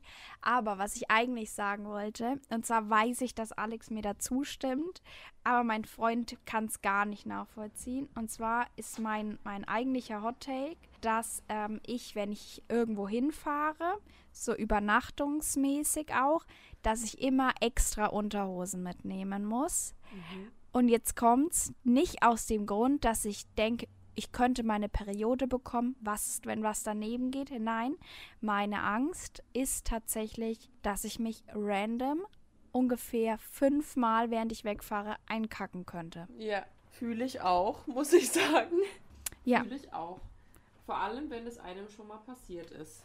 Ja, ich, ich, also mir ist es noch nicht passiert, seit ich ein kleines Kind bin, zumindest nicht ja. mehr. Aber ich habe es gestern meinem Freund erzählt und er hat es gar nicht verstanden.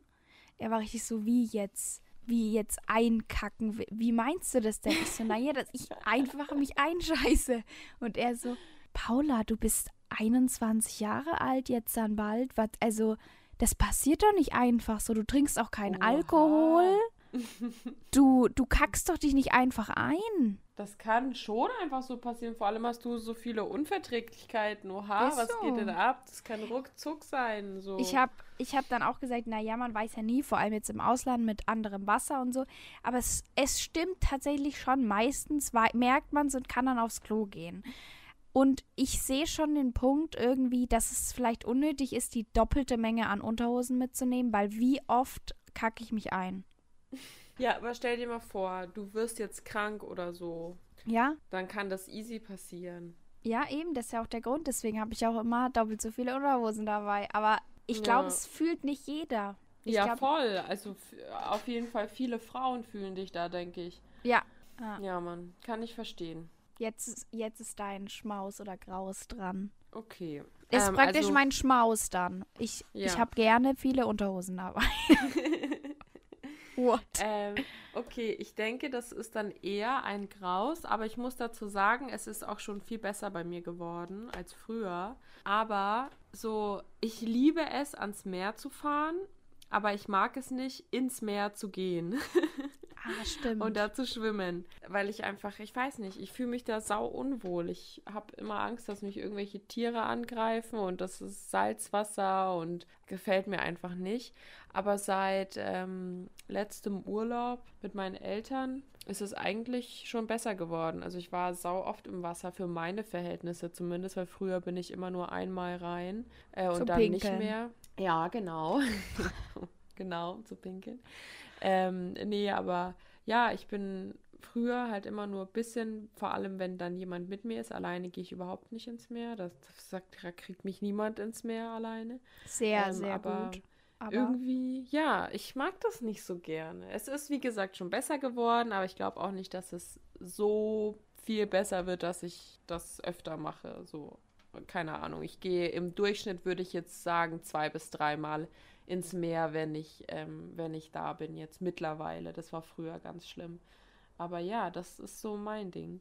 Ja, ja, also ich kann das an sich nachvollziehen. Ich finde es sehr lobenswert, dass du auch nicht alleine ins Meer gehst. Sollte man nicht machen, vor allem nicht, wenn man eigentlich gar nicht. Also selbst wenn du da Ja. wohnst und so, das du weißt ja nie, kann könnte ja was passieren. Aber ja, ich kann nicht mitfühlen. Ich bin ein Meerkind. Ich wollte immer Meerjungfrau sein als als ich klein war. Ich war Nice. immer im Meer. Ich war immer, ich bin immer schon meinem Papa rausgeschwommen und so. Ich ähm, Boah. ey, Aber da das Ding ist so, Angst.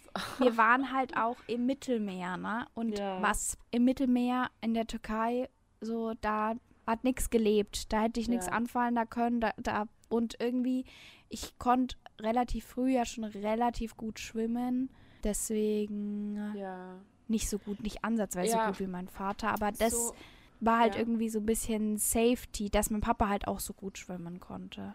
Kann. So an sich, das mit dem Schwimmen und so finde ich auch äh, nicht schlimm. Das Schwimmen an sich finde ich nicht schlimm, aber immer wenn ich im Meer bin, habe ich, ich weiß es nicht, das ist so, das ist wahrscheinlich diese Urangst einfach. Aber Ich wenn versteh's. ich ans Meer denke, da kriege ich echt Angst. Ich weiß nicht, das ist so. ja.